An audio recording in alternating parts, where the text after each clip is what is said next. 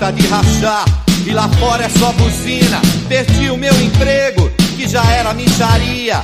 E ontem fui assaltado em plena luz do dia. Isso me dá tic-tic nervoso, tic-tic nervoso, tic-tic nervoso. Fala seus podres! Aqui é o André Servilk e esse é mais um episódio dos Podrinhos. Aqui comigo aquele que tem uma das profissões mais odiadas do mundo, Guilherme Cautiolari. O que, que foi? Tudo bem? Tá, tá preparado? Tem que estar, tá, né? Marcaram, vamos gravar. Aqui também com a gente, responsável pelo tema de hoje, Mileto Neto. Fazer o quê, né? Galera tá animada, hein? Galera tá... Tô gostando. E para completar a mesa, ela que prometeu o dia até a própria sombra hoje, Patrícia Giovanetti. Tudo bem para quem, né, cara? Mas tô aí, tô aí. Energia lá em cima, gente. Vambora. Uhul! Bom, vocês já perceberam pelo título do episódio, hoje a gente tá aqui para descarregar um pouco do ódio que existe em nós. E eu digo só um pouco do ódio, porque para descarregar tudo a gente ia precisar de uma temporada de uns 23 episódios, no mínimo, né? Eu acho que dá uma temporada para cada participante desse episódio. e querido ouvinte, note que o Bola não tá aqui. É. Exatamente. É. E, e, notem que, mais uma vez, se o Bola tá, o André não tá. Temos um padrão. Isso. A ideia hoje aqui é um papo solto, né? Sem roteiro, sem muita explicação. Só para falar de coisas, pessoas, comportamentos que a gente odeia gratuitamente. Coisas Aliás, que... o ódio é gratuito, tá? Já fique subentendido. É negacionista, racista, machista, homofóbico, tudo mais. Não é gratuito. Eles, eles fizeram por merecer. Exatamente. São, é obrigatório, é ódio obrigatório. Diferente. Mais uma vez, não levem para o pessoal. Pode ser qualquer um. Se você se enquadrou, desculpe. Mas se é você é uma das pessoas citadas nesse episódio e, e no futuro quiser gravar com a gente, Se no futuro esse episódio sumir, é porque a gente conseguiu uma gravação com é, é isso aí. É, mas antes de qualquer coisa, sigam a gente lá nas nossas redes sociais. Twitter, arroba os podrinhos, Instagram, arroba os underline podrinhos. E aproveitem o tema e mande um e-mail pra gente dizendo algo que você odeia, né? Que a gente vai ler no próximo episódio. E se for o bola, você vai ganhar um beijo do Mileto. Já adianta.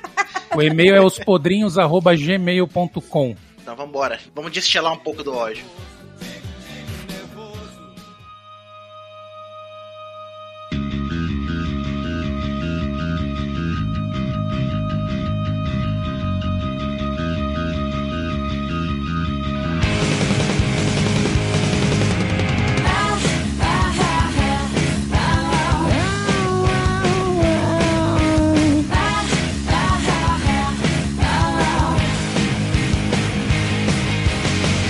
Vamos lá, quem começa? Quem está preparado com coração cheio de aversão, antipatia, rancor, desilusão, desgosto, repulsa? Eu nasci já pronta para destilar ódio. É...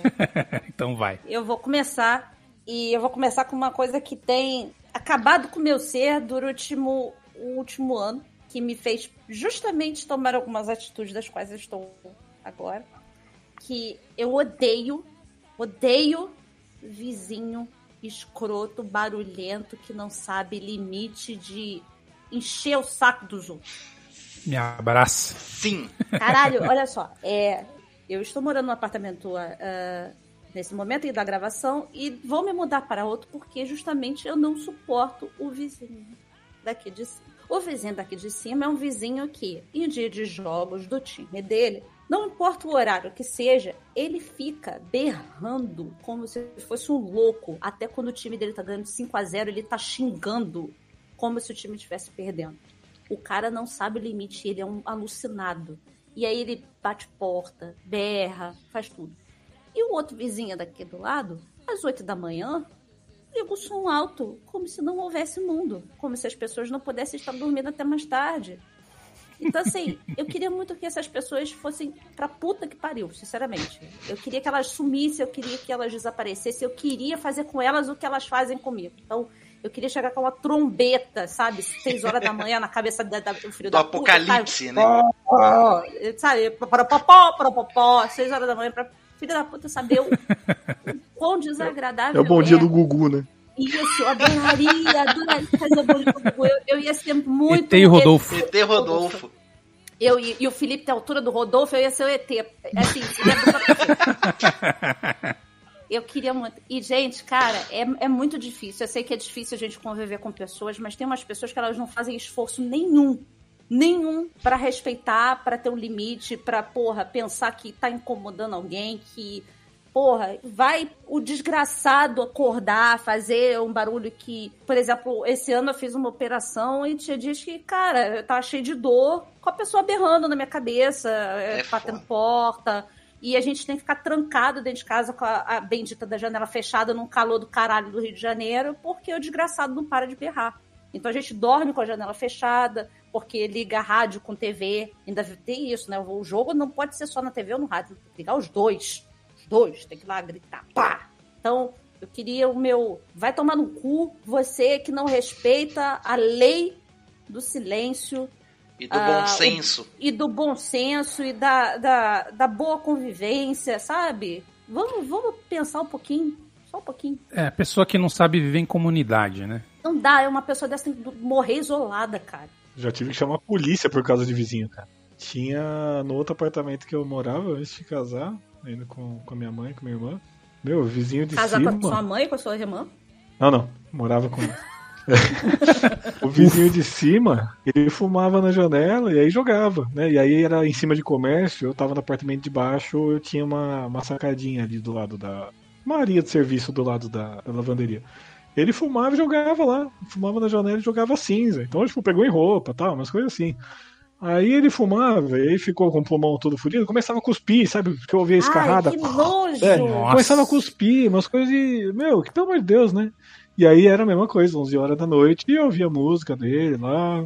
Até que era música boa, ele era roqueiro, mas não às 11 da noite, né? Ouve é, pra você, põe fone é de ouvido. tá dormindo. É, não é possível isso. E aí teve que chamar a polícia, tudo. A mulher, coitada dela, a mãe dele, ela provavelmente tinha alguma coisa e tal, mas ela começava a rezar, meia-noite e meia. E tipo, meu, Deus é onipresente, ele tá sentado com você na cama, você não precisa gritar, né? Que é o céu. É, Exatamente. Deus não, não é surdo. Nossa, ele é onipresente. berrava, berrava, berrava. que coisa desnecessária, sabe? E aí a minha irmã acabou chamando a polícia lá uma vez, porque a mulher não parava. E aí a... foi engraçado, o policial lá tentando falar pra mulher ficar calma. E ela, ela olhava pra cara da minha irmã assim e parecia que tava soltando maldição, assim, sabe? Fazia altas pretas tipo, mexendo sobrancelha e tudo, meu Deus, o que tá acontecendo, né? A mulher rogando uma praga dos infernos. É, pois é, Deus não compactou com isso aí, não, meu. Exato. Aí você pode chamar a polícia, eu chamei no, no, no, primeiro apartamento que o Felipe e eu, a gente morou junto, a gente morava no térreo e tinha uma casa do lado que os caras faziam festa a madrugada inteira com pagode ao vivo.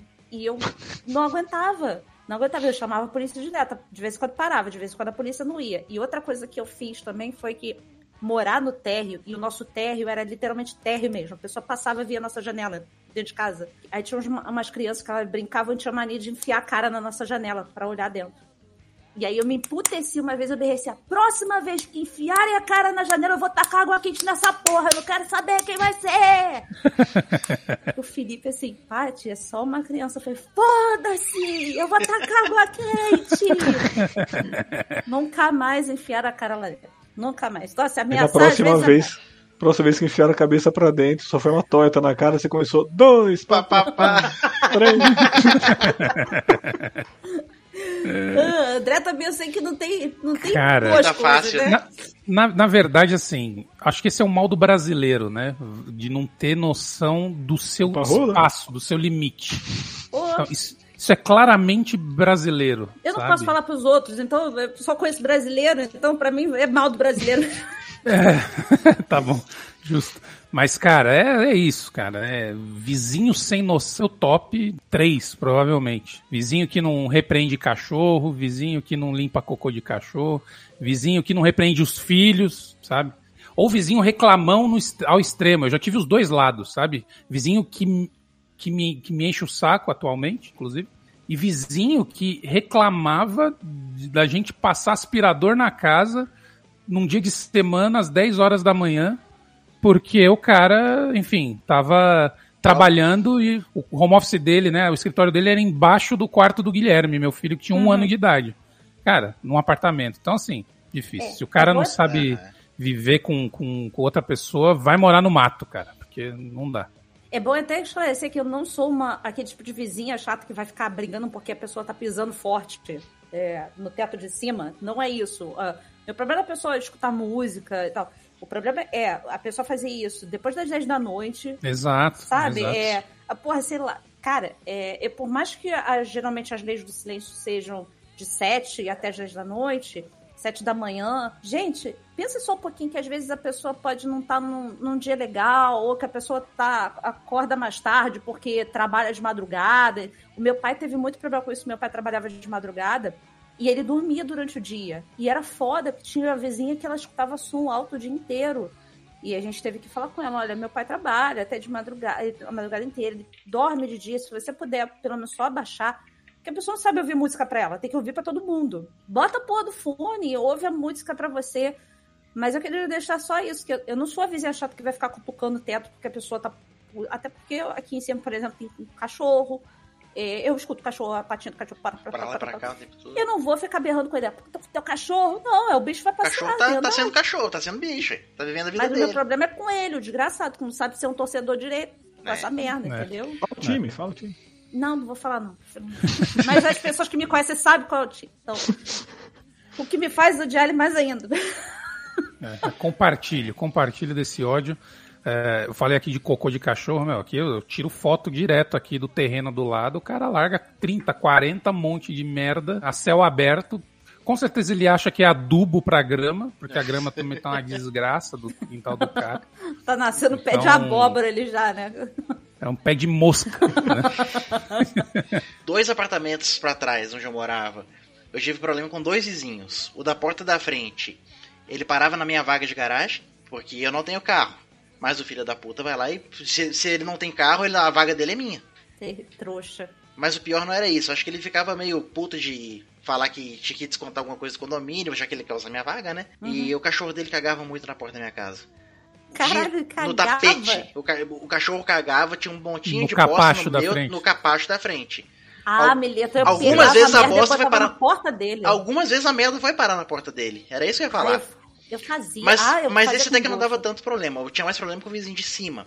Que esse era barulhento, esse levava a gente para casa, levava mulher de noite, e barulho, pulando de madrugada. Mas a pior coisa que ele fez, a gente tava aqui no Queima Pauta, a gente tava falando aqui de mudanças. Uma das coisas que me fez mudar daquele apartamento, teve um dia que começou a chover água com gordura na minha cozinha. Ai começou a cair uma água amarela, amarela, amarela, assim, ó.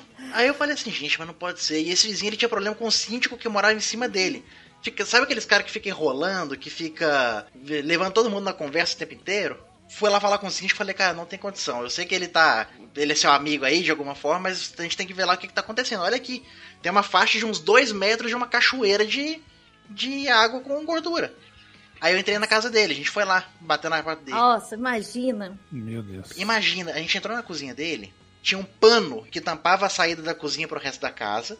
Porque por dentro da cozinha tinha dois dedos de água no chão inteiro da área da cozinha. Tinha a bancada da pia embaixo, onde ligava com o chão ali, tava borbulhando, que era por onde a água estava entrando. A água estava vazando do tanque da área, que estava entupido, uma água com arroz, com cenoura. Ai, que com... nojo, eu vou vomitar. O cara vivia assim? Chapa de frango. A água estava entrando na área dele, tinha um armário desmontado lá que tava molhando e foda-se, sabe? E aí foi Gente, a... essa pessoa não, não usava um tampinho de ralo, devia jogar tudo no ralo. E, tipo, umas 30 garrafas de Heineken, sabe? Caco de vidro também. É, gente porca, né? Porco, porco, porco, porco, assim, é. sabe? E foi, foi, foi a gota d'água que a gente falou assim, não dá mais, chega. Ainda, ainda no fim das contas, esse cara ele era escoteiro, e ele sempre tava com roupinha de escoteiro assim, e a gente falou assim, ah, vai que ele faz alguma benfeitoria, né? E aí quando a gente tava se mudando, a gente tinha umas roupas assim para poder dar, para poder se desfazer. A gente conversou com ele e falou assim: "Ah, porque eu tô ajudando o pessoal que é refugiado do Haiti, que tá aqui na cidade. Eu posso passar as roupas para eles". Eu falei: "Ah, beleza, tranquilo". O cara, ele era o quê? Um pouquinho mais alto que eu e tipo triplo do peso, sabe? Nossa. Duas semanas que... depois eu voltei lá, ele tava usando a minha bermuda é aquela figura de, de filme americano mesmo, né? É bem couch potato, né? Que chama, né? A roupa, sim. E o filho da puta pegou as roupas que eu dei pra doação e tava usando. Que Ai, cara, puta. tá que pariu. Essas pessoas, olha. é- Os caras conseguem se superar, né, bicho? E, e eu acho que assim, literalmente, eu não me lembro de ter morado em algum lugar em que eu não tivesse um problema com o vizinho. Eu acho que o vizinho de cima é sempre o problema. Por isso que eu sempre moro no segundo andar. No, no primeiro, no segundo andar, que eu não sou o problema de ninguém, assim. Mas o Né? vizinho de cima é sempre o problema. Agora, esse negócio de, de espaço alheio, né? De invadir espaço alheio e o som alto, isso já emenda. A gente pode colocar no mesmo balaio os caras que ficam. passam na rua com aquele som alto no carro, disparando alarme dos carros estacionados. Mano, como eu tenho ódio desses filha da puta, bicho. Os Cara, eu carros não entendo. tunados, Tá né? alto pra mim. Do lado de fora do carro tá alto. O cara vai ficar surdo. Exato. E Eu o cara passa com entendo, aquelas eu não bazuca propositalmente. E aí quando chega no farol, ele abaixa. Porque sabe que pode, né, alguém na rua ali vir querer tirar satisfação. Começa a andar, aumenta o som de novo. Mano, dá vontade de arrancar o filho da puta do carro, amarrar ele na roda do carro que ele fez disparar o alarme, esperar a polícia chegar. Desgraçado. Eu odeio esses caras, mano. E tu- tu- o carro passa perto de você, o vidro tá tremendo do carro. Vrum, vrum, vrum, vrum. Como é que uma pessoa daquela consegue? Meu marido tem um problema que assim, ele não consegue dirigir de janela aberta porque o barulho de fora pra ele é, atrapalha ele, não gosta. Não é que atrapalha, ele consegue, mas ele não gosta. Ah, Uhum. Passa um caminhão, ônibus, buzina e tal. E eu fico imaginando o desgraçado dentro do carro, sabe? Com aquela porra alta pra caralho. Como é que ele escuta, sei lá, se, a- se buzinarem, se o guarda pitar, sabe? Se houver um acidente, a pessoa tá buzinando pro cara parar. Não, mas- Como é que ele escuta? Não escuta, foda-se, é, é o egoísmo. Ele só quer saber dele. E, e, tu- e tem um padrão, né? É sempre um, um filho da puta que a gente sabe que tem um, um padrão de carro também, né? Não é um Fit 147, é. É um aquele carro um carro pouco aí mais Um pouco mais avantajado, de né? posses. É, e tem sempre um desgraçado sem camisa, com óculos escuro e um gel no cabelo, fazendo alguma coisa tipo. Ou careca, tem, tem, tem um careca também. careca. Tem careca também. Então tem um padrão, né, cara? Nunca é uma mulher dirigindo, fazendo isso. É sempre um desgraçado desse. Celtinha vermelha bombando o som. Então, não é. O Celtinha chega a dar pulinha assim no, no meio da rua, né? Aqueles Rebaixado, né? carros- Tem que Aqueles estar carros rebaixado. o carro. americanos daqui. Rebaixado, e aí pega qualquer lombada, tem que passar exatamente na, na diagonal correta, senão A o carro fica hora. ali igual a tartaruga de ponta cabeça. É. Aqueles carros do americano que eles botam pra, pra pular, né? Que eles botam mais a mola no carro pra ficar pulando. Bem aquela porra mesmo. Eu, eu fico com dó do Celtinha, velho. O, Cel- o bicho deve estar ali tremendo pra poder se segurar inteiro, né? Não se desmanchar. É, é. E você, Mileto? Manda uma aí. Eu, eu acho que eu vou começar com um que o Brasil inteiro aprendeu a odiar junto comigo. Mas eu já odiava Before It Was Cool. Que é o Projota. Ela é um filme de ação com vários Cara, Projó, é, Projópolis. Projócolis. Projócolis. Projócolis. Cara, antes de entrar em Big Brother e tudo, eu já ouvia as músicas dele e falava, que merda é essa? Cara, é umas rimas ruins, sabe? O cara fala assim, ah, porque eu sei rimar. Cara, outro dia eu tava revendo uns, uns negócios do BBB 20 e aí ele, ele participa de uma festa. E aí ele faz uma rima de improviso. Todas as rimas terminam em ão. Tudo, é tudo ão. Aí o que, que acontece? Eu já achava ruim. Aí eu descobri uma música dele chamada Videogame, vocês conhecem? Não, eu nunca parei pra Não. ouvir, pra ouvir ele. E depois do Big Brother, então, aí que eu não vou parar mesmo. Assim. Porque ele tá se Editor, vendendo coloca aí, coloca aí. Eu, eu vou recitar a letra pra vocês enquanto o editor não, não coloca a música. Mas é uma coisa assim. ah, passa o controle que eu passo pra você essa fase. Videogame. Quando ela vem, a gente joga. Videogame. Vai dizer. ó, ó, olha as rimas. Vai dizer se tem algo melhor. Reunir o que de melhor que nessa vida tem. Curto jogar, jogo muito bem. Já zerei várias vezes no difícil, hein? Mas no game eu também mando bem, hein? E ela curte também, também. A gente começa no Mario Kart, mas depois do Mario parte pra outro jogo, que esse só a gente tem. No Street ela só pega Chun-Li. E eu só jogo com quem? Com quem? Ah, Deus! Se ela ataca, ela pula. Ela pula e vem. E eu só no Attack Tech Tech Tugen. Nossa! Tipo 50 tons de cinza, mano. O que é que tem? Eu já montei até só uma sala só de videogame. E ela vem passar a night, na dança do Fortnite, pra acender o meu Free Fire. E assim vai, Ai, tipo, foda-se, sabe? E os caras chamam de poeta, mano. Aí É. o cara entra no Big Brother Brasil. O maior programa de audiência da TV brasileira. Uh, Depois de uma edição que todo mundo viu, tava todo mundo curioso, né? E quando anunciaram que ele ia entrar, eu falei, tá aí, vou de coração aberto. Porque às vezes a música do cara é uma bosta, mas ele é um queridão, ele é gente boa, sabe? Ele- Não, é um maluco. Ele Não- foi um cuzão do caralho. É um eu quero cuzão. já falar dessa forma. Foi ele, um cuzão. ele com o Lucas lá, assim, tipo, é, é isso, cara, Projota, não, eu não tenho mais o que falar. O, Bra- o Brasil aprendeu a odiar junto comigo. Não, e posso. Eu vou acrescentar um negócio. Eu odeio quem chama rapper de cantor. Elabore. Vai em frente. O cara não né? canta, ele fala. Desculpa. Mas ele, beleza, ele pode ser um compositor. De tipo, eu preciso Ele- evitar os processos. Não, ele pode, ele pode, ele, você pode falar que ele é um bom compositor, até músico talvez, mas ele não é cantor, bicho. E os caras falam, não, o cara canta muito, não canta, ele fala, ele fala, ponto. É, Ele tá literalmente falando, né? Isso Exato, dá pra- não é cantor. Então se você fala que rapper é cantor, você tá errado. E eu odeio você. Você é fã de rap, mande seu e-mail para ospodrinhos.gmail.com Não, André Serviuc, aos cuidados de André Serviuk. manda pra ele. Eu não tenho nada a ver com isso, tá?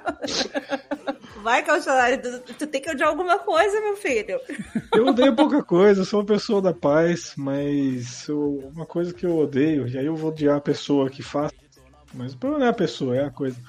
É spoiler. Pô, Ah, Cara, o povo acha que brasileiro tem cultura de spoiler. Que passa no mercado e lê a capa da, da Tititi sabendo o final da novela e tudo mais. É, eu até entendo.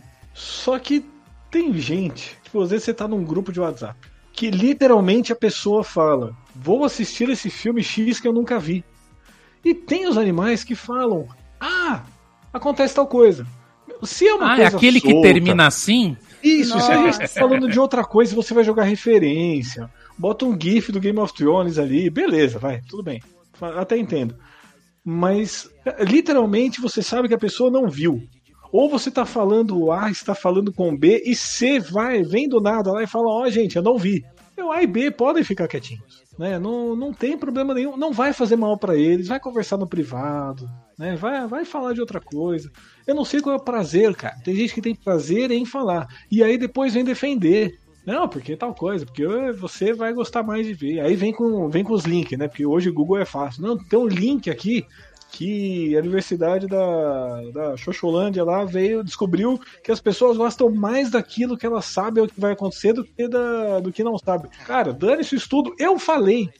Não, eu não sou as Vamos respeitar a 19 milhões de vontade, pessoas que participaram do estudo. Eu falei, então, por favor, fica quieto. E eu acho insuportável que, assim, você fala que você não gosta, por exemplo, eu, Patrícia, sou uma pessoa que eu não vejo nem trailer depois da, a, a- de 2010, até um pouquinho antes. Eu parei de ver trailer porque os trailers de hoje em dia não sabem mais fazer trailer. As pessoas não sabem mais fazer trailer, elas fazem trailer contando a história do filme. E eu não quero, eu não quero saber do que, que vai acontecer no filme. Eu quero. É, é o último filme que saiu, que teve um trailer que não contou absolutamente nada, foi ah, o do Hollywood lá do Tarantino. Aquilo foi um trailer.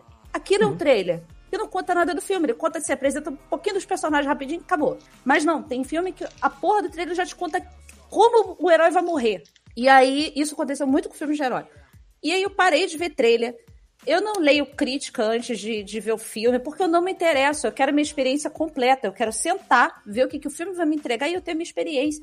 E se eu quisesse a opinião da pessoa sobre o filme, eu perguntaria a ela. Ou leria a porra de um crítico que eu gosto.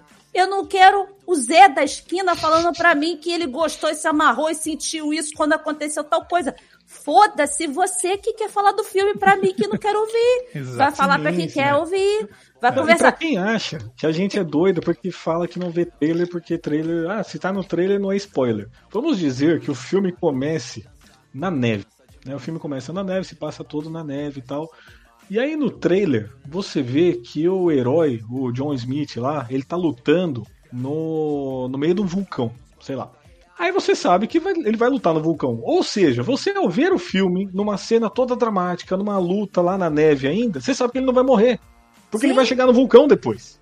Exato. Então aquilo ali, não, ele não vai morrer, porque senão ele não vai chegar na porra do vulcão depois. Então, Spoiler é trailer spoiler. Você não pode justificar, ah, não, está no trailer, sei lá o quê. Eu sei que eu já, já falei isso em outros episódios eu já dei spoiler de trailer, mas é. Todo mundo é hipócrita tem alguma coisa. Mas. Mas me deixa aqui. Você pode adiar a gente hipócrita Eu, também. eu, assim, eu sinceramente eu não sou é, contra spoiler no sentido do spoiler proativo, onde eu fui buscar o spoiler, né, daquele. Sim. Então assim, eu não ligo de ver trailer, tal, Pra mim, sei lá, eu até prefiro só pra ver se tá na linha do que eu quero ver, sabe? Uhum. Eu- mas eu espero ter alguma surpresa quando for ver, né?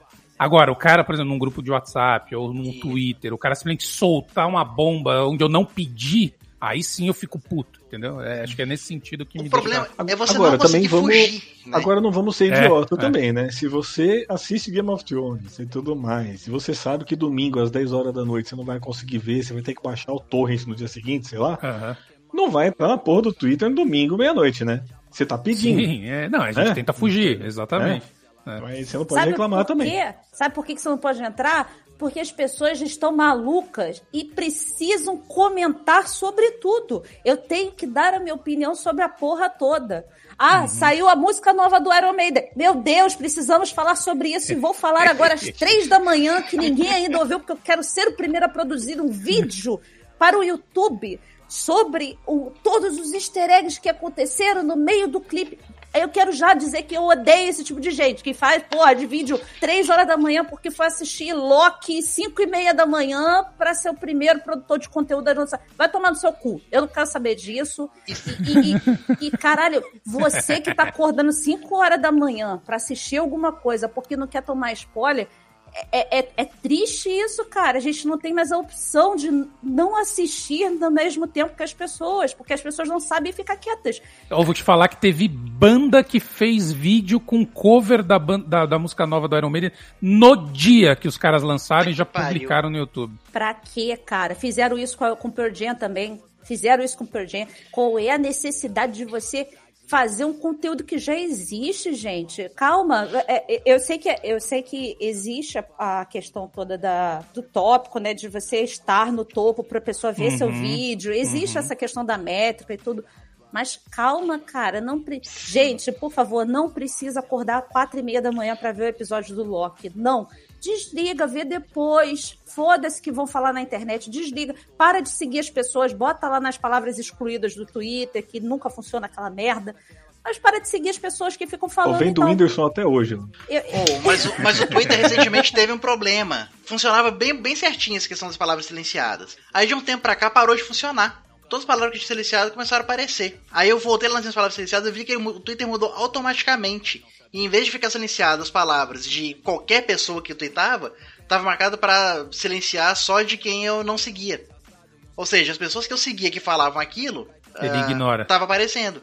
Então eu tive que voltar uma por uma das minhas palavras silenciadas, que não são poucas, e ir renovando o silêncio delas, sabe? Ai, que inferno. Dá uma olhada se não é isso que tá acontecendo depois. Eu vou olhar essa bosta. Mas assim, por favor, gente, só respeitem a. a- é, é isso, é questão de respeito. Não interessa se pra você não faz a diferença. Pra outro faz. Então, respeita o coleguinha. Seja um pouquinho mais é, é, empático né, com a, com a pessoa.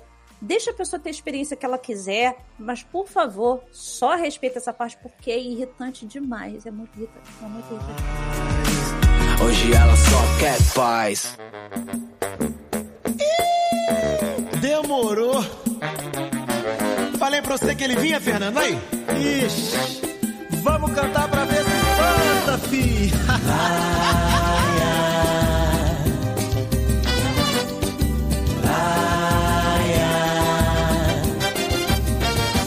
Sai pra lá, se manca, vê se me esquece. Não aguento mais, já tô com estresse. Se dou a mão, quer logo o pé. Isso me aborrece. Sai pra lá, bicão, sai pra lá, mané. Vê se desaparece. Falando de pessoa que, que irrita, eu odeio pessoa que para na saída da escada rolante pra conversar. Cara, que vontade de dar uma voadora no filho da puta. Vim lá de cima, né? Não é possível. Não é possível a pessoa parar na frente da porra da escada rolante pra conversar, pra descobrir onde ela vai. Pra bater Normalmente um em papo, shopping. perguntar onde é que é a. Marisa. E aí, ainda na escada rolante. Eu odeio gente que corre em escada rolante. Se você tá no metrô, beleza, mas no shopping você não tem pressa pra lugar nenhum, cara. Na boa. Exatamente. Você não tem Exatamente. por que correr. Ah, não, fica na direita que eu passo. Não, cara, você tá no shopping, cara. Você- Cara, existe um código brasileiro cinema? de trânsito de escada rolante? Porque teve uma vez, agora eu não lembro quem que me contou essa história, mas tinha um amigo paulista que tava aqui andando e falou assim, velho, vocês mineiros não sabem andar de escada rolante. Tem uma etiqueta. Se você não quer, se você não quer andar, você fica do lado direito, né? Isso, Deixa a esquerda ali. É igual, igual rodovia. isso não existe em Belo Horizonte. A gente- essa, essa lei não pegou aqui. Em Uberlândia também não tinha, não funcionava. É, eu acho que é uma coisa que é, é uma regra não dita, mas que ainda não, não pegou, sabe? Eu acho que o carioca nem sabe o que, que é isso, mas a gente, mas a gente tenta, pelo menos eu faço isso. Que aí eu já entro, André, num outro detalhe que é irritante e eu odeio muito que é gente que anda em dupla na calçada. Que o desgraçado tem que andar de casalzinho, de mão dada numa, numa calçada que é estreita. Se a calçada tivesse, sei lá, dá pra 20 pessoas andarem, beleza. Mas se tem um poste, tem um pó de ônibus. A árvore. A o árvore que já estourou o, o asfalto. A raiz ali já, já O carro subiu, já estacionado tá... do lado, que você não vai pra rua. O desgraçado tá andando de casal. Tudo bem, a não ser que seja, sei lá, uma pessoa idosa que precisa estar ali, uma, ou uma criança. Mas o desgraçado andando de casalzinho de mão dada ainda anda devagar, filho da puta! Sai da minha frente, sabe? É muito irritante. Eu quero Com guarda-chuva ainda. Dois. Caralho, Falar em guarda- guarda-chuva. Pessoa que anda com guarda-chuva aberto embaixo da marquise. Sim, sim. Ele não a sabe chuva que ele tá vai do ter lado azar, de né? A chuva tá do lado de fora. Você tá com o guarda-chuva aberto, vai pra rua. E eu tô aqui embaixo de- porque eu não tenho. E o desgraçado pingando a água Em em, cima de mundo. você, porque você tá na marquise se protegendo, mas o guarda-chuva dele está molhado da chuva. Exato. Caralho, cara. É, Mas isso é, é uma coisa que eu me orgulho muito, de saber andar em rua cheia, cara. Que em São Bernardo a gente tem a Marechal, que é a nossa versão miniatura da 25 de março. Pré-pandemia eu ia lá passear e, cara, eu, eu tenho orgulho da minha visão periférica, sabe? De, de ver, opa, tem aqui uma abertura pra entrar. Aí você vai pra lá, aí você, aí você passa por dentro de uma loja, passa pela rua rapidinho porque não tem carro. Aí você vê que você tá atrapalhando alguém ou que você precisa dar um jeito pra passar num lugar apertado. Você tá com a mão dada do lado direito ali com a mulher, já põe ela pra trás rapidinho pra, você, pra vocês andarem em filinha por alguns metros, sabe? Isso é uma coisa que eu realmente tenho orgulho É a de preocupação do, com o seu limite do seu espaço. Exato. Estamos resumindo, é tudo a mesma coisa. Voltando, tá vendo, né? saber conviver em comunidade. Ô, Calciolari, É, e, e- e esse negócio de você ter a percepção que o meu digníssimo marido é uma dessas pessoas que ele não tem noção de que alguém tá querendo passar ele. É, é, eu falei assim, Felipe, você não sente que parece que tem um vulto atrás de você? Você sente a presença da pessoa? Eu, eu não sei, eu tenho um campo áureo que eu começo a sentir que tem pessoa atrás de mim. E aí, o que, que eu faço? Eu olho pra pessoa, se eu vejo que ela tá querendo me, me desviar, eu já saio do caminho dela. E aí, o, o Felipe, por exemplo, não tem essa noção. E aí, ao invés de- dele me jogar pra trás, sabe? Eu faço isso, eu puxo ele, taco ele pro canto, pro outro lado. Então, assim, eu parece que eu tô dirigindo um carro no meio da calçada, que eu tô dirigindo meu marido de um lado pro outro, porque ele não sabe andar. Isso ele- acontece com a digníssima aqui também. De vez em quando ela quer pegar alguma coisa na bolsa, assim, no meio da rua, e ela trava, sabe? De, de 60 pra 0 em 2 segundos. E aí, tipo, meu, gente, é assim luz de engavetamento. É assim como esse engavetamento. Você não pode parar. Olha pra trás, vê como é que tá. Vai um pouquinho pro lado pra não atrapalhar ninguém, né? gente, é muito parado nada, é muito ruim, gente. Essa coisa de espaço, as pessoas realmente não sabem, não sabem ter espaço. Mercado, a pessoa gruda atrás de você com a porra do carrinho, grudado no seu, ou se apoia no seu carrinho, tira a mão, tira a mão do que é meu, sabe? Ou pra mostrar alguma coisa no celular, né? Olha esse vídeo. Aí a pessoa vem no seu cangote, cara. Eu acho que ela tá tentando seduzir pra te mostrar um videozinho do, do WhatsApp. Olha aqui essa piada. Meu, desencosta, não precisa, calma. Sai de Hã? mim, Cara, sai de fila. mim. Fila de parque de diversão. Agora, depois da pandemia, eu fui no Beto Carreiro. O filho da puta tá, tá marcado no chão, que é um metro, um metro e meio. O cara, a mãe fica perto e aquela criança melequenta fica atrás de você, batendo na sua mochila. Cara, já era irritante antes. Agora é mais ainda. E assim, Sabe? é uma fila, né? Você não vai conseguir passar, cara. É, não adianta próximo. E, fica, cara, e fica dando aquele toquinho na sua mochila, cara. E aí, não importa, pode ser criança. Eu olho pra trás, eu fico carando com aquela cara, ô seu arrombadinho. Você não tá percebendo, não? André, Cacete. somos dois. Eu tenho, eu tenho o ar, vou me orgulhar disso, não me orgulhando, mas eu tenho o dom de expressar que eu estou com ódio pela minha cara. Eu consigo olhar pra pessoa e ela saber que eu tô flamejando por dentro. É, Eu consigo. é isso aí. Filho da puta, desencosta, sabe? E aí, se ela não desencosta, eu começo a falar alto. Eu falei assim, puta que pariu essa gente que não tem noção de ficar grudado nos Isso outros. aí. O Felipe É. fica desesperado comigo, que ele falou que às vezes vou A Erika faz isso. Ela gosta. Eu adoro- alto, de fazer aqueles comentários altos pra todo mundo Adoro, ouvir. eu faço muito isso. Eu, eu sou muito barraqueira nesse sentido, não sou uma pessoa muito tranquila, não. Eu sou. eu- o Felipe falou que qualquer dia desse eu vou apanhar. Eu falei assim, mas aí eu vou bater também. Eu sou louca pra socar a cara de alguém. Louca. Mas você falou de fila, tem a versão automotiva da fila, que, meu, você tá lá parado no farol, você é o primeiro, farol vermelho, ou sinal, ou semáforo, vamos saber qual é cada um. Enfim, várias fala. regiões. E aí tem uma senhorinha de 88 anos atravessando ali, muito devagar, né, com seu andador. E aí o farol abre e o carro de trás espera 0,06. É mais rápido que um, que um pit stop da Red Bull. E enfia a mão na buzina. Cara, pra quê? É, é, pra, é pra matar a véia? Não é. é eu Ou atropelá-la Você não quer que eu mate a véia. É. E mesmo no trânsito normal, o cara de trás metendo a buzina, cara, tá trânsito. Você não vai conseguir passar. Eu também quero chegar em casa. Tá? Imaginei a velha voando com o barulho da buzina, sabe? Cara. Magedon. Sapatinho pro lado, andador pro outro. Isso, aí você vai matar a véia, aí você mata a véia ou atropelada ou de um infarto ali, porque ela tomou um susto com a buzina. Não adianta. O- o- o- isso daí me irrita quando você, por exemplo, você é o primeiro da fila pra sair já do sinal, né? E aí não deu tempo da- do farol abrir, do, do sinal abrir, e o desgraçado já tá buzinando nas tuas costas. Aí o Felipe até fala que quando é aquela buzina assim, tum, tum, que de repente você desligou. Pra te lembrar, né? Opa, abriu, hein? É. Beleza. Mas não, tem os desgraçados que fazem pé, pé, pé. Aí me dá vontade. Eu, por isso que eu não dirijo. Eu, eu não sou uma pessoa pra dirigir. Não sou. Porque eu no carona, eu já começo a xingar os outros. Eu já começo andando assim, espera arrombado, sabe? Alguma coisa assim. É. Eu tenho problema com isso. E é tanta pressa do cara que ele te buzina e te corta e passa do seu lado. 300 metros depois vocês estão parados no, no sinal da frente um do lado do outro igual. Exato. Exato. Uma vez aquele Meatbusters fez isso. Eles pegaram lá de Los Angeles pra São Francisco. Uma viagem considerável, acho que dá três horas, quatro de viagem, não sei. E aí falaram: olha, você vai dirigir sempre na mesma faixa, você não vai mudar, você não vai cortar, você vai sempre no mesmo lugar. Uhum. Já você seja tipo o pateta no desenho do Mr. Costurador. Driver. Cara, vai cortando, vai mudando, abriu uma, uma vaguinha lá, você muda. Cara, eles fizeram essa viagem de 3, 4 horas, deu 6 minutos, 6 minutos de vantagem pro cara que tava desesperado. Não vai Estressou não ser Pra quê? Pra quê uma coisa dessa? Cara, essa questão de trânsito me faz lembrar também de algo que eu odeio: cidade em que o semáforo é do mesmo lado do cruzamento que você tá parado, não é do outro lado da rua. Não sei se você. Quem não dirige não vai ter muita noção disso, mas eu sei que em Uberlândia era assim, em Curitiba, que eu fui semana passada, é assim também. O sinal ele fica no lado que você para. E aí você fica caçando onde tá a porra do sinal, sabe? Pra quando você tá na Fica na primeira fila. lateral, é isso? Isso, isso. Não Ou tá tem em um em cima, e cima. tem embaixo. Em cima você não enxerga, é impossível. Então eles sempre tem que ter dois, em cima e do lado. Aham. Em São Paulo não é assim. Em São Paulo é do outro lado do cruzamento. Então todo mundo Ah, vê. Entendeu? entendi. Não sei no Rio como que é. Aqui, aqui, assim, o que- do jeito que você detesta, tem dos lados e tem em cima, assim. Mas, Não dá pra mas dá pra enxergar, ver. cara. Se você é o primeiro primeiro no não sinal ali, ele fica muito em cima de você.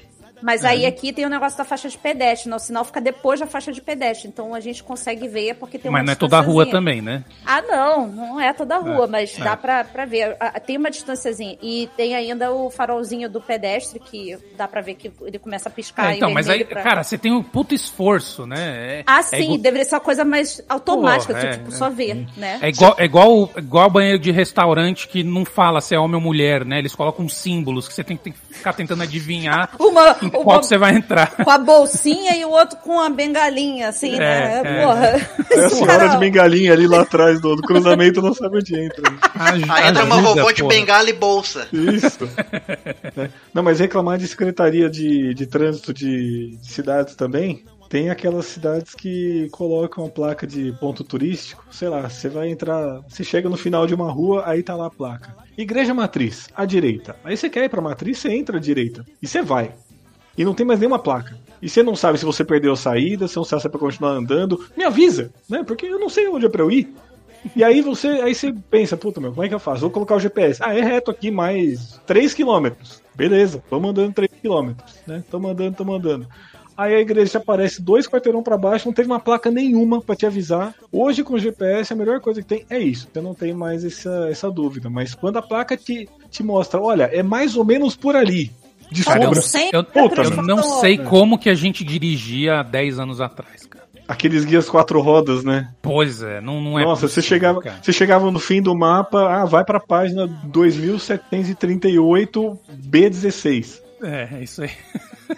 Sai pra lá, não aturo mais você.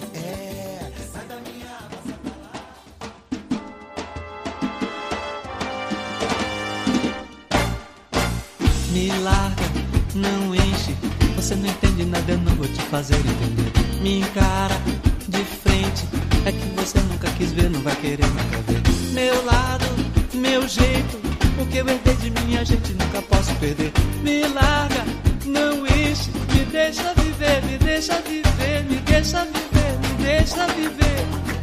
Nessa questão de locomoção, eu já quero aqui deixar o meu ódio a pessoas que sentam do seu lado no ônibus, no metrô, ou na qualquer lugar que seja, tendo uma caralhada de lugar vazio tomar sentar. A não ser que, por exemplo, nós mulheres, a gente gosta, a gente prefere sentar do lado de outras mulheres pra não ter o incômodo de um babaca sentar do seu lado e ser um, um tarado, um estuprador, qualquer É. coisa desse tipo. Então, existe esse lado. Mas, gente, tem momentos que o ônibus não tem ninguém, só tem você. E aí, você, por exemplo, eu não gosto de sentar na janela, porque eu gosto de sentar no corredor pra já ser fácil de eu sair se tiver alguma merda. E aí a pessoa quer sentar na janela que tá vazia do seu lado porque é a janela. Ela quer sentar na janela do banco alto, porque ela gosta do banco alto. E eu, o que que eu faço? Eu saio. Eu nitidamente saio. Eu faço cara de puta, saio e vou sentar em outro, na- no banco da frente pra pessoa perceber que eu não Vai sentar no tipo, é- era aqui que você devia ter sentado. Isso, eu faço exatamente isso. Eu sento no banco da frente da pessoa que sentou ali no, no meu lugar. Porra, gente, caralho, não precisa ficar grudado. E, e outra coisa que eu quero falar. Homens, por favor, o saco de vocês não é tão grande pra ter que ficar com a porra da perna aberta, sentado do lado das pessoas que arreganha a perna. Não é Sim. possível que você tenha o saco inchado de um babuíno, que eu não sei se o babuíno tem saco inchado. A não Mas ser não é que você seja possível, o Kid cara. Bengala. É, cara. Ontem eu vi uma foto do Kid Bengala Kid dando uma entrevista de, de roupas, tá? Mas- meto que sujo. E- Ele tava- entrevista, sei. Não, Que programa. não, não, não. Oh, É, Ele tá e ele tava, maravilhoso. ele tava com a perna dobrada. E o comentário embaixo era alguém falando assim, gente, mas como é que ele consegue ficar com a perna dobrada? Aí alguém embaixo escreve, não é a perna dele. Mas tipo. até o Kid Bengala consegue dobrar a perna. Sim, Pois é. consegue, gente, consegue, Cara, gente. não eu, é tão eu adiciono nessa questão do espaço também no estacionamento de mercado ou, ou shopping que seja. Que o filho da puta tem um milhão. Aconteceu isso comigo hoje. Tem um milhão de vaga, tudo vazio. O cara precisa encaixar o carro bem entre o meu e o do, do lado, pra prejudicar a porta. E também os putos que vai no banheiro, no, miji, no mictório, mijar do seu lado, sendo que tem 30 mictório pra lá. O cara pode mijar uns 10 metros de você. É, é código uma- de ética isso, né, cara? Tem uma regra não escrita dos homens, mas é aquela questão. Tem cinco mictórios na parede. Vamos A intercalar. gente, a gente não sabe se tem três ou duas vagas. Até que o primeiro use. É. Que aí na hora que o primeiro chegar, você vai descobrir se tem duas vagas ou se tem três. Porque você tem que dar um intervalo. É o mictório de Schrödinger, sabe? E se, e se tem, dois mictórios, na verdade é só um. É um. É, só um. Você espera o cara acabar de mijar e depois você vai lá e mija. Isso. E essa Ou vai no banheirinho, né? também, que Tem um banheirinho que não é um mictório, né? E, e essa do mercado também, cara, hoje os, os grandes mercados, eles têm 18 bolsões pra você guardar o, o carrinho. Você consegue levar. Cara, você vai levar 26 segundos pra guardar o carrinho e voltar. Agora, se você tá com pressa, sei lá, sua mãe tá morrendo, te ligou, do- você tava no mercado, falou, tô indo. Põe o carrinho num lugar de lado. Pilastra, na Ou- pilastra. ou Do lado da pilastra, né? Tem pilastra que tem espaço ali pra você colocar. Uhum. Não coloca pra você chegar pro outro, pra outra pessoa chegar toda feliz. Opa, uma vaga. E aí na hora que ela embica, que ela vai ter um carrinho lá na puta que pariu. Não, meu, não, não faz isso não. Tá? É, Ou- é uma coisa desagradável. Ou o cara que bota a porra do carrinho no teu, a- a- na tua traseira do carro. Isso também. Na traseira do teu carro, tipo, eu- eu- geralmente a gente estaciona com a bunda pra fora, pra poder. Da bunda do carro pra fora, pra poder botar as compras, Sim. né? A bunda do carro, que fica bem claro. e aí o desgraçado bota o carrinho assim, que, sei lá, imagina se acontece isso. A tua mãe ligou que tá morrendo. Você largou as compras todas lá. Você só vai entrar no carro. Você vai porrar o carrinho. E falando de carrinho também, carrinho não ali. larga o carrinho no meio do corredor, assim, sem ver em volta, né? Porque às vezes você tem lá o carrinho do repositor lá com 18 caixas de leite, e aí a outra pessoa vem, ah, vou pegar um iogurte. Aí ela fecha o corredor lá e vai procurar o iogurte. Aí vai pesquisar, vai ver data de vencimento. Né, e vai procurar, opa, esse aqui é zero, esse aqui é semi, qual, ah, vou ligar pra, pra Maria, ô Maria, qual que é bom desse aqui? Não, cara, põe o carrinho em fila, né, que aí você consegue liberar a passagem para as pessoas. Ai, cara, e, e- e- isso daí, esse negócio de largar o carrinho no corredor só perde pra mim, em questão de ódio, do locutor do mercado. Eu odeio o desgraçado que fica berrando o tempo inteiro. E ainda mais quando você vai fazer compra do mês, que você vai demorar e o cara tá o dia inteiro. Nossa, o pai, o insuportável. 5,99. Olha a lasanha, olha a lasanha, não vai perder a promoção. Corre Somente aqui. quando ele vira senador, então. Puta que pariu. Cara, por favor, só cala a boca. Só cala a boca. Eu, eu troquei de mercado pra ir para começar a ir em um que não tem locutor. Porque eu deixei de ir no Walmart pra ir no Sonda por causa disso. Tô, tô fazendo merchan aqui, Sonda, patrocina a gente. O problema do locutor não é só ele ser locutor. É quando ele é locutor e engraçadinho. Que você passa Ai, nossa. dele. Ô, minha senhora, vem ver aqui, o limão tá em promoção. Não, tá aqui, ó, tá passando aqui a, a, a coleguinha aqui, ó, tá comprando, você gosta dessa É que ele acha marca? que é Isso, muito feirante, bom. só que, Eu- só que o eu já- tem motivo pra gritar, porque o feirante Sim. tá no meio da competição, né? Agora, se você tá dentro do Walmart, você não vai comparar preço, você não vai pular dali pro Carrefour em dois segundos, né? Você tá dentro do Walmart, você vai comprar, cara. Você vai comparar o preço do que tá ali dentro, mas você não vai sair. Eu já falei que o dia que acontecer isso, eu estar comprando alguma coisa, o locutor botar o microfone na minha boca, eu falar assim, vai tomar no seu cu e cala sua boca, porra, eu não aguento mais ouvir sua voz. Eu já falei, eu já prometi isso. Aí o Felipe fica, cadê o locutor? Vou passar longe. E, e tem o locutor João Kleber também, né? Opa, vai ter promoção, hein? Vai ter promoção. Vem aqui, vem aqui pro setor de, de cá, vem laticínios que vai ter. Vem aqui, vem Chega, chega, chega, chega aqui, É, já dona já de daqui a pouco, São fila, aí só 10 unidades. E só 10 unidades. Aí junta lá, 316 pessoas. Aí, olha só, o Natal. iogurte Nestlé Natal foi de 2,19 para 2,9. Quando é- Natal acontece isso, que é porra do, do Chester. É, Vem com, e ganha uma bolsa. Olha aqui a bolsa, a bolsa da bolsa. Tá aqui, ela tá com nós. Vai ganhar uma bolsa, né? ó. E ô, minha senhora, ganhou uma bolsa. Cara, só cala a boca. Eu, gente, eu juro que isso me faz. Eu tenho ido pra mercado com fone de ouvido, escutando música pesada, pra não ter que escutar o locutor. Porque eu me perco na minha lista. Eu já voltei pra casa faltando uma caralhada de item, porque eu não, eu não conseguia não aguentava raciocinar. mais ficar lá com aquele cara falando. É sério, isso me incomoda no nível que eu não consigo mais pensar no que, que eu tenho que comprar. E falando de funcionário de, de varejo também, eu, eu não gosto de mentir, tá? Eu realmente não. eu tanto eu não gosto e eu não sei, tá? Eu me entrego muito fácil quando eu minto. Então eu já fiz um cartão da CA só pra parar de mentir pra mulher e falar que eu já tinha. Ela me oferecia e eu, pra não mentir, eu fiz só pra não usar pra falar, não, já tenho.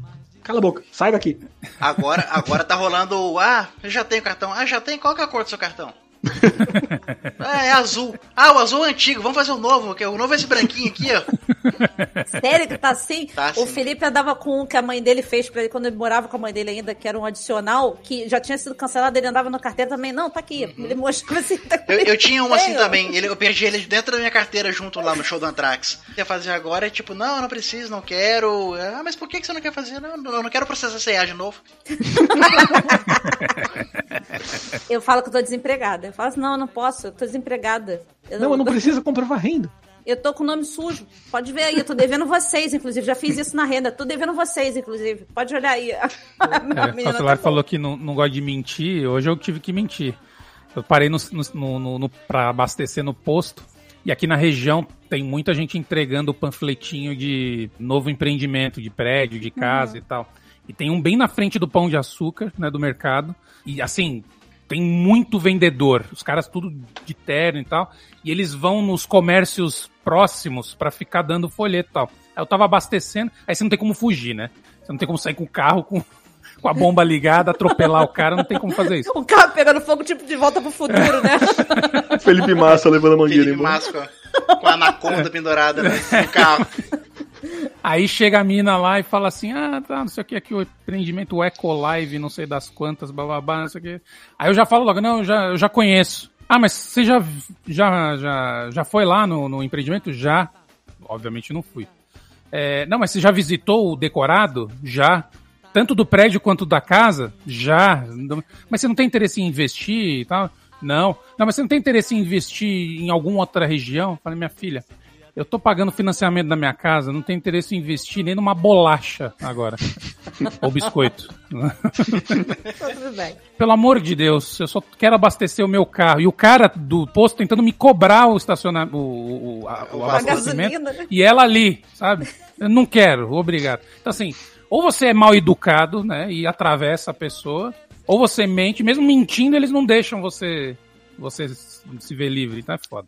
O meu Igual irmão telemarketing, vez... eu já falo direto agora. Olha, vocês já me ligaram ontem, antes de ontem, eu não quero, pelo amor de Deus, para. Senão vou ser obrigado a desligar na sua cara se você argumentar mais alguma coisa. Eu, Eu falo, eu vou desligar na sua cara. Eu- Eu já, esse negócio de É. telemarketing, eu, como eu já trabalhei com telemarketing, eu tento. é, O Felipe e eu já trabalhamos, a gente tenta ser não tão edu- mal educado possível, né? A gente, eu, às vezes eu deixo a pessoa falar tudo que ela tem pra falar. E aí eu viro e falo assim: eu não tenho interesse, tá? Muito obrigado, espero que você tenha um bom trabalho, tchau. E deixa sempre enfatizar. E é uma dica aqui que eu fico pra vocês. Deixa o não sempre bem enfatizado nas suas ligações, porque na venda Uhum. de alguma coisa, se a pessoa não disser não, chega uma coisa na sua casa, tá? Ela tem esse jogo de cintura. Mas, ultimamente eu tenho usado a desculpa assim: não, eu fui demitida por causa da pandemia, eu tô sem um real pra comprar meus remédios. Eu viro assim, a pessoa fica até sem graça e para. E aí, já entrando numa coisa aqui que eu quero. Eu não, eu não posso, não posso, não posso sair daqui sem falar isso. Eu odeio gente animada demais. Puta, tá aqui no meu. Tá aqui no meu. Eu odeio gente que. Oi, amiga! Com saudadinho! o, o locutor de, de televisão. Olha aqui o futebol! Olha, vejam só essa seleção, que maravilha! Luiz Roberto Quero- é o cara mais animado Paty, de eu tava esperando você falar, Paty. Luiz Carlos Júnior. Ele, exatamente ele. O Luiz. Roberto não me incomoda tanto quanto esse desgraçado. Mas ele é animadão também. Ele Mas é, o Luiz Roberto é. é engraçado, ele tem um, É. um ar engraçado. Mas o Luiz Carlos Júnior quer parecer engraçado. Luiz Carlos Júnior, me desculpe, mas eu odeio você. Eu odeio você. Se você tiver ouvindo, pode... eu não consigo. Você estraga os jogos pra mim, que ele ainda posta a voz dele assim. Veja só! Ele posta, a voz dele fica postada, parece que ele quer falar num tom de, de cantor de ópera, sabe? Esse cara me irrita no nível, eu não suporto ele, locutor, e nem aquele da, da Bandeirante, que é um saco também, o... Meu Deus, como é que é o nome? Da Bandeirante não, da, do SBT. Theo José. Theo José. Jesus amado. Meu Deus, eu não Eu acrescento, ver se for pra falar de locutor, eu acrescento Kleber Machado. Como Ah! o Kleber Machado Filha fica da meia puta hora. gosta de bater papo ao invés de narrar a porra do jogo, mano. Eu até entendo que o futebol, o visual é diferente do rádio. Porque o rádio o cara tem que falar exatamente o que tá acontecendo. Você não tá vendo. Mas uma coisa tá acontecendo. Mano, o cara tá chutando a bola na trave e o filho da puta tá batendo papo com o Caio. Não pode, mano. Isso, Eu isso odeio o. Caio também. Caio, vai tomar no seu cu e não escute É chato demais. Pearl Jam. Não escute. Será que, já, será que já escutou? Pra fazer amor? Ele não transa, Mileta, é impossível aquela praga transar. Ninguém quer transar com Ele, aquele ele cara. é Não, ele- não. ele- o, o Caio é daqueles que quando vai transar com a, com a esposa, ele vai do ladinho da cama, assim, com o roupão dele, né? Ele, ele tira o chinelinho assim e tal, né? Põe do lado. Aquele de pantufinha, chinelinho de pantufinha, né? pantufinha. é. Aí quando ele, ele tira a cueca, ele dobra a cueca, põe no criado mudo assim, né, do lado. Aí ele levanta o lençol, entra no lençol, se cobre e fala: "Pronto, amor, agora vamos". Mas essa coisa das, das pessoas animadas me irrita muito, assim, porque, cara, você pode ser animado e tal, mas a pessoa que é toda hora, assim, feliz demais, ninguém é feliz demais o tempo todo, gente. Sabe aquela Calma. atriz, aquela Jennifer Garner? Aham. E eu não gosto dela por causa disso, cara. Porque ela tá todo filme, ela tá assim. O, é o De Repente 30, esse dia do sim aí que eu vi recentemente. Ela tá toda assim. Com a cara. Ó, é uma mídia visual, tá? Eu tô rindo igual Coringa pra você que não tá vendo. eu, ia, eu ia descrever você agora. É, o print tá no, vai estar no post. né? Mas falando de esporte, eu vou, eu vou aqui falar mal. Vai lá, eu quero puxar um de Eu esporte não depois queria também. falar mal, porque eu, porque eu queria eu queria dar um crédito pro Sérgio Maurício da, da Band, né? Que era da Sport TV, que é um cara que é o- é o que mais fã de automobilismo que tem. Só que eu, eu, eu vou aproveitar para xingar ele e o povo anti-Globo, que a Globo tem mil problemas tal, mas o povo reclamava que a, a Band não. que a Globo não, não cobria direito a Fórmula 1 e que não tinha, não tinha jornalismo de Fórmula 1 e papapá. Aí vai todo mundo pra Band e o povo falou: agora vai! Olha que puta equipe que montaram. Cara, é a mesma galera que tava lá no outro. É exatamente É, é o assim. mesmo, são os mesmos, literalmente as mesmas pessoas. Mariana Becker, que é boa pra caramba, Reginaldo Leme, que é muito bom, o Sérgio Maurício, que é, mas são as mesmas pessoas. Até a Glenda que vai ser levaram? bom. É, até a Glenda, e o povo a nem sabia Glenda. como é que ia ser antes. E aí a Band vem com aquela, ah, isso a Band mostra. Tá, a Band mostra com três pontos de Ibope, cara. Não, não precisa se vangloriar disso, a Band mostra. Ah, porque a Globo não mostrava o pódio. Agora a Band mostra. Não mostraram aqui agora. Tá? É uma das GP corridas mais emocionantes não fizeram É isso. uma baita numa corrida, Pra vitória número contrato com a 99 Porsche do Hamilton. É, tô datando aqui, deixaram pra mostrar, e não era nem a corrida da Porsche Cup ainda, era a abertura ainda que tinha cantor sertanejo cantando sei lá o quê. E naquela corrida o Sérgio Maurício deu uma de Kleber Machado, que ele tava dan- fazendo propaganda do programa de culinária e perdeu a ultrapassagem. Tá? Então, Ele erra o nome tão- dos, pilotos o tempo inteiro. Isso. Então, Ele fala em cima do rádio do piloto, ele não cala ele a boca. faz exatamente tudo que todo mundo reclamava da Globo, só que tá na Band e a Band pode, entendeu? Na Band não tem problema. E tipo, ah, isso a Band mostra. Cara, é obrigação. Não é acerto da Band, é erro da Globo. Isso, sabe? exatamente. Não, não vamos se Aquela vangloriar. no, aquela plaquinha no aeroporto, Aquela- né? Parabéns, Não você fez não mais mais obrigação. obrigação. na, na, na, na formatura, né, meu? A faixa. Não foi mais sua obrigação. Uma coisa que me incomoda, mas aí é porque eu sei que eu sou muito chato mesmo.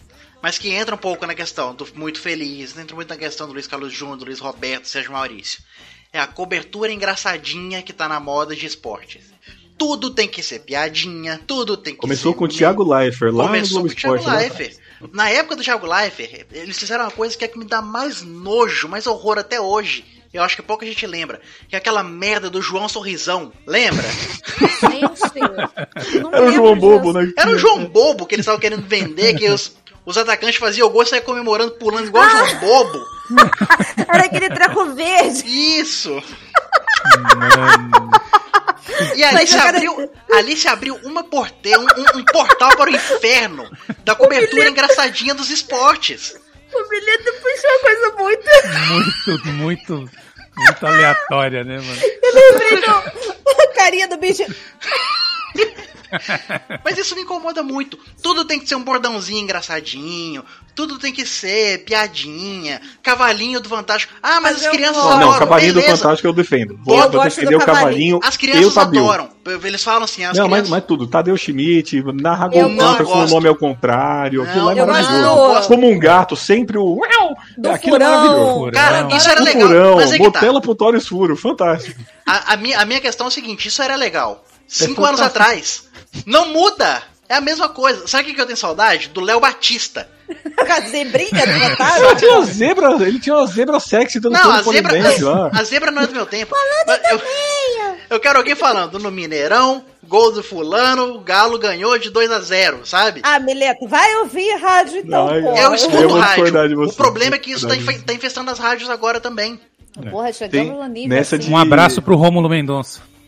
Romulo Cara, Mendonça, o Romulo ótimo, ótimo pra, pra fase de grupos, que você tá com aquele jogo lá de terça-feira, modorrento, não tem nada acontecendo. Mas na final, Rômulo, você não é maior do que a final da NBA, cara. Não, não precisa. Papai Lebrão roubou meu coração lá. Fica quieto, cara. Não precisa. A gente tá vendo os maiores jogadores da história. Você vai, Ah, você vai ó, lembrar, você vai contar pros seus netos. Você É- não é precisa isso. lembrar do Rômulo Mendonça. Quer ver um cara que é engraçadinho, mas eu gosto dele? Aquele que tava narrando a Fórmula 1 na Globo de vez em quando? Que Foi Geraldo. Marques. eu adoro ele. Aquele ele é tem o Ele é o melhor É o locutor melhor, não tem nem. disparado. I- Igual o Milton Leite, as pessoas odeiam o Milton Leite, eu adoro o Eu Milton gosto Leite. dele cara. também. Adoro meu leite. Eu Eu, gosto eu dele. acho ele maravilhoso. Eu O Mileto adoro não curte Eu ele. sei que eu sou um chato. Eu sei que eu que sou um porre. Eu não gosto de nada. Eu gosto, eu gosto do Everaldo, velho. Olha lá. Eu gosto de locução de rádio. O, o Luiz Carlos Júnior, eu lembro que tinha uma propaganda quando a Sport TV começou a mostrar a NBA, porque sempre que os caras da NBA fazem aquelas enterradas da hora no campeonato de enterradas lá no Jogo das Estrelas, você vê na, na arquibancada estão os outros jogadores, eles fazem, né? Tipo, ah, me segura, sei lá o que tal. Tinha uma propaganda da Sport TV que passava uma, enterrada em câmera lenta e os narradores lá, de, de camisa, de terno tal, os comentaristas se segurando no estúdio. Aquilo era uma coisa tão patética Nossa. de ver, cara. Nossa. Vergonha alheia, Puta, level pensando, nossa, que extreme. coisa ridícula você gravando. Era mais engraçado o Ari Aguiar da ESPN sambando no estúdio naquela chamadinha. que ele era ridículo e sabia que era ridículo, porque ele não É. achava que tava fazendo alguma coisa boa. É, é, O que eu penso, só pra resumir, o que eu penso é o seguinte: ah, foi uma inovação, trazer a cobertura engraçadinha, legal. Já se passaram 15 anos disso. Vamos inventar uma coisa nova? Mas vou deixar registrado. Galvão Bueno, Patrimônio Nacional. Eu gosto dele até a também. morte. Eu gosto dele, eu acho o, o Galvão. Coisa... E eu quero defender também, já que o Milê tá entrando nessa coisa de cobertura engraçada, tem o Lucas Gutierrez, que é o apresentador do Esporte Espetacular, que eu Sim, adoro ele. sim, eu acho ele é sensacional. bom. ele tem um humor na medida certa, ele tem um quadro muito legal de, de, de fazer umas. Por exemplo, tem um Uhum. É jogo bem uma clássico. pegada YouTube, né? Isso, Tipo, é- é- ele fazendo é um- umas edições mais, né? Então, assim, Mileto, eu, desculpa, mas nesse ponto do engraçadinho, eu concordo com você que tem umas Aham. coisas, tipo, sei lá, o, o Galvão tentando fazer dancinha TikTok, eu vou achar engraçado, obviamente, isso vai. Mas sei lá, o Kleber Machado fazendo dancinha TikTok, eu vou achar um insuportável. Eu, eu entendo isso. Mas aí eu É já que o. Kleber Não, Machado irrita porque ele tenta fazer tudo maior do que, do que sei lá o que, né? Ele, O ele, Corinthians sabe- ganhou do São Paulo. Não, porque a história é paulista, no Estado, a supremacia, porque quem manda. Sabe? Aí começa, sei lá, meu, traz aula de história, geografia e tudo. Cara, é um jogo de futebol. 11 caras ganharam de 11 caras. Você sabe o que, que me irrita nele, Claudio Que ele parece que ele não tem identidade. Parece que ele quer ser um pouquinho de todo mundo que apresenta alguma coisa assim. O cara parece que ele não consegue ser ele. Que ele precisa estar provando toda hora alguma coisa. Eu sei sobre isso aqui, vou contar essa história, sabe? Não é E natural. quando, e quando é esse filho da puta tenta fazer leitura labial dos caras no, no- na beirada do campo? Ai, gente. Mano, isso me irrita com uma forma. Que desgraçado. Agora, falando de gente que tenta ser engraçado e é ultra sem graça, eu vou acrescentar aqui Ingrid Guimarães. Eu odeio essa mina. Ô mulher sem graça, bicho. Não dá pra aguentar. Faz muito eu não que eu sei não como tem gente nada que dela. É, ri também alguma não. coisa que ela faz. É insuportável. Todo o papel dela eu sei que é a Ingrid Guimarães, né? É a Ingrid É. Guimarães na praia, agora é a Ingrid Guimarães no Cruzeiro, agora é a Ingrid York? Guimarães em Nova York. é. Isso puxa um outro ódio que eu tenho, que são atores que só sabem fazer o mesmo papel, que é o dele mesmo. Por exemplo, Eric Johnson. Ah, o Eric é Alexandre. Borges é sempre o cadinho, velho. O Alexandre Borges é sempre o cara pegador que tem duas, três mulheres e que tá enrolado pra, pra manejar as três. Tem, É, esse é um problema que eu tenho com atores brasileiros em geral, não chupando rola de gringo, mas. Cara, todo filme nacional, pra mim, parece série do Multishow. É, não só porque são as mesmas Às 12 vezes- pessoas, mas é sempre as mesmas 12 pessoas fazendo exatamente a mesma coisa. Geralmente os filmes de comédia. Porque outros filmes estão É. melhorando, né? A gente tá com uma. Não, as uma- comédias, sim, as comédias. Mas as de comédia, geralmente, apesar do que se a gente for realmente focar também nos filmes de comédia americano, também são as mesmas coisas sempre. Então, eu acho que o filme de comédia em si tá precisando é, é, é, reformular. Pode aprender Mas com a cobertura de esporte. Pô, o Mileto não quer humor. Ele não quer humor. Eu tô sentindo que o Mileto tá sério. amargurado. O episódio é de ódio.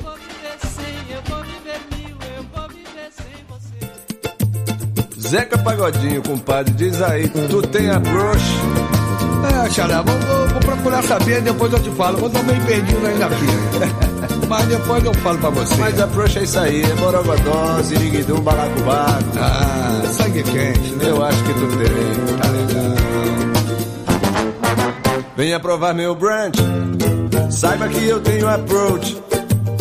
Na hora do lunch, eu ando de ferry boat, venha provar. Venha Mas deixa eu entrar num assunto que eu não queria sair daqui sem também, que é assunto de comida.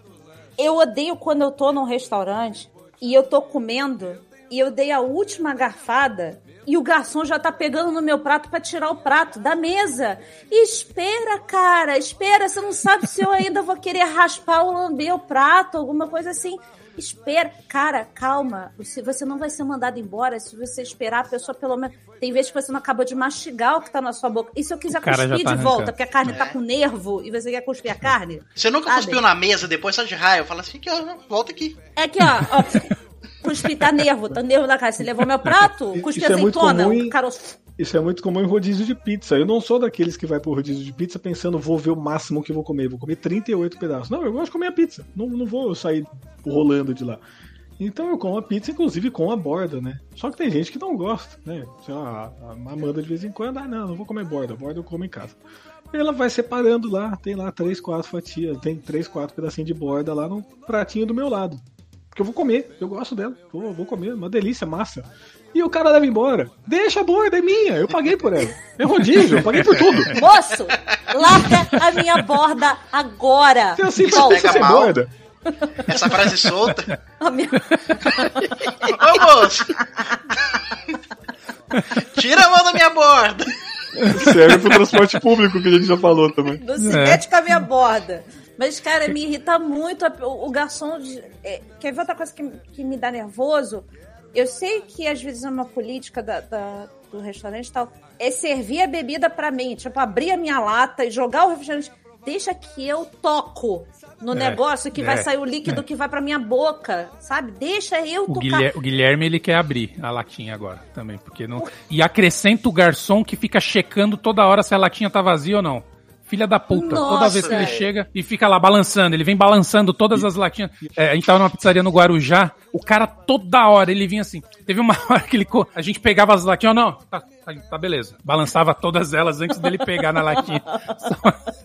o cara saía cabisbaixo, assim, pô, Gente, balançou a para. latinha antes de mim. E outro, eu falei de rodízio. Tem a plaquinha. Vermelho eu não quero mais, verde eu quero mais. Se tá vermelho, não traz mais. Aqui Vocês colocaram isso. aqui em cima. Rodízio de. churra- Churrascaria rodízio aqui em São Ah, eu Paulo, nunca mas fui tem em isso. churrascaria, gente. Tem uma plaquinha que fica em cima lá que você consegue rodar, uma, uma roletinha assim. Aham. Você deixa verde se você quer mais. Aham. Se você quer vermelho, tipo, meu, agora Tem um estou comendo. indicador ali Para trazer, ver. não me incomoda. Eles se colocaram na mesa, eles querem que eu use e não obedece. Tá vermelho. É, eu, eu acho isso muito, muito desagradável. A pessoa, o, o cara que fica tocando nas coisas que eu vou consumir. Assim, eu, eu tenho muito nervoso disso. Muito nervoso. Outra coisa que me, me dá um nervoso danado é quando a pessoa vai te dar. Você vai, sei lá, na lanchonetezinha, só rapidinho. Você quer tomar um refrigerante, comer um, uma coxinha. Aham. E a pessoa vai e bota o copo na lata do copo, assim. A lata tá suja, cacete. E ela enfia o copo que você vai botar o, o cima, refrigerante assim. dentro do, É, é. eu, eu tenho problemas com isso, assim. Aí eu. Isso, exatamente assim. Me- Não nervoso disso, eu fico, não é possível que a pessoa não tenha pensado que aquilo tá sujo. E porque eu quero a lata pra limpar antes, eu pego papel, eu limpo a bordinha, porque pode ter o rato ter mijado ali, ter cagado, feito tudo. E, e o filho da puta tá servindo mijo de rato pra mim, sabe? Então, gente, é, só pensa, só pensa Cara, um pouquinho. não custa E nada. Larga meu prato. Não larga custa meu nada prato. perguntar. Você quer que eu abra? Você quer que eu É, sirva? é, eu acho que tem que criar essa política. E a questão do prato é que assim, não é que ele possa tirar, não possa tirar o prato. Deixa o prato assim, deixa ali um minuto. Eu gosto de acabar de comer e olhar o meu prato. Deixa ele ali. Missão Fala cumprida. assim, posso retirar? Parece que a mesa tá Pode. reservada, né? Do tipo, bora, bora, bora. Tá chegando o próximo Mas cliente. é isso. Eu- isso geralmente acontece, sabe o quê? Em lugar que é buffet. Uhum. Acontece direto. O cara quer tirar o prato pra tipo, te acelerar pra você sair dali. É, rotatividade. né? Aí é que eu fico. E aí eu fico sem prato sentada. Sem comer nada, sem consumir nada. Eu fico ali quietinha sentada. Eu fico fazendo birra ali no, no coisa. Isso irrita demais, cara. É. Mas eu E tenho raiva de quem fica na mesa depois. Você vê que a pessoa tá, meu, sei lá, praça de alimentação. Eu trabalho do lado de um shopping, então eu almoço basicamente no shopping, três, quatro vezes por semana. Aí você vê 100% de ocupação na praça de alimentação. Todo mundo 30% das pessoas estão batendo papo depois de comer. Vai dar no shopping, cara. Tem sofazinho, tem várias áreas de convivência, tem um jardinzinho lá de fora. Me deixa comer, eu tô na hora de almoço. Com pressa. Não, ne- nesse sentido de estar cheio, eu não faço, não. Sim, é. Não faço, E não. você falou, você falou do cara que não devolve o carrinho no supermercado. Eu odeio gente que não leva a porra da bandeja em praça de alimentação pro lixo. Uhum. Porque mano, é óbvio, vai vir outra pessoa e vai sentar no lugar, porque essa pessoa tem que tirar o seu prato, filha da puta. Você tem E aí que. vem com aquela desculpa de que o cara, o funcionário do shopping precisa trabalhar. Se não tiver a bandeja, ele não vai ter trabalho. Aí enfia no seu cu. Então morre e dá emprego pro coveiro. Isso, exatamente faz isso. As- também odeio gente que coloca feijão embaixo do arroz. É um filha da puta quem faz isso. Não Feijão por caralho. cima do arroz. Eu- e odeio eu- também vegetariano militante.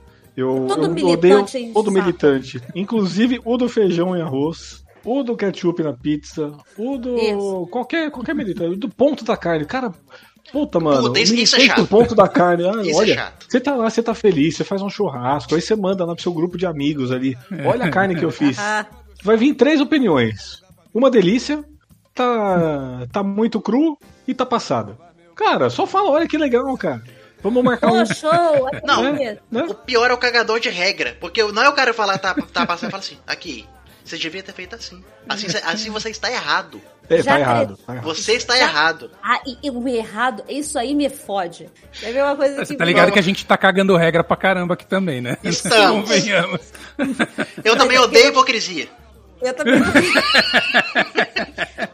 Uma coisa que me irrita: conferência de regionalismo. Se você é- fala biscoito, que biscoito? É bolacha. Que bolacha? Bolacha é a mão, minha mão na sua cara. Ah, porque que pizza no, ketchup na pizza, que não sei o que lá. Porra, aqui, não, isso daí não é canjica, não. Canjica é- que não é cuscuz, isso daí, cuscuz é só. Foda-se. Foda-se. Eu aprendi a falar desse jeito, eu vou falar desse jeito. Se você aprendeu do outro jeito, você fala do outro jeito e a gente vai chegar numa conclusão de que cada um Pebolinho fala é totó. É, Ou é fla-flu? cara. Fla-flu. Fla-flu, eu não, eu não sabia disso. Fla-flu Eu acho que é no Rio Grande do Sul. Pra, pra, pra Totó? Pebolinho e Totó. Eita, isso nunca tinha ouvido. Então, assim, larga o regionalismo de cada um, gente. Não existe uma regra. São Paulo foi criada primeiro, temos que falar igual São Paulo. Minas foi, o Rio de Janeiro. Gente, não tem. E esse, e esse é o tipo de povo que depois vai ficar chupando rola de gringo e pegando o termo em inglês pra usar aqui. Cara, se você tá pegando o negócio que os caras falam, ah, off, é desconto, sempre foi desconto. Food truck.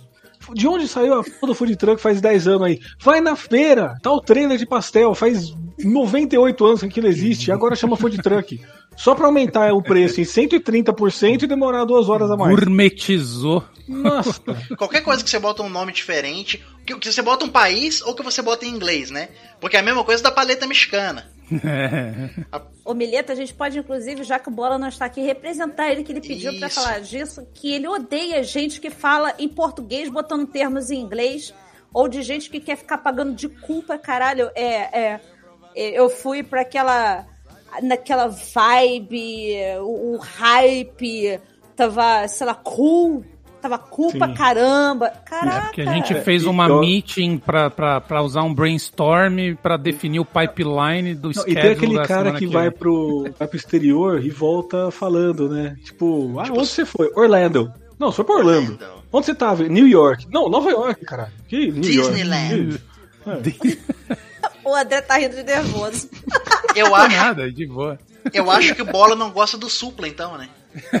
Não, o Supla ele aceita. O Supla é a única pessoa O Supla, que. o Supla Supla é exceção é essa regra, né? Só o Supla é exceção a essa pode porque ele é punk.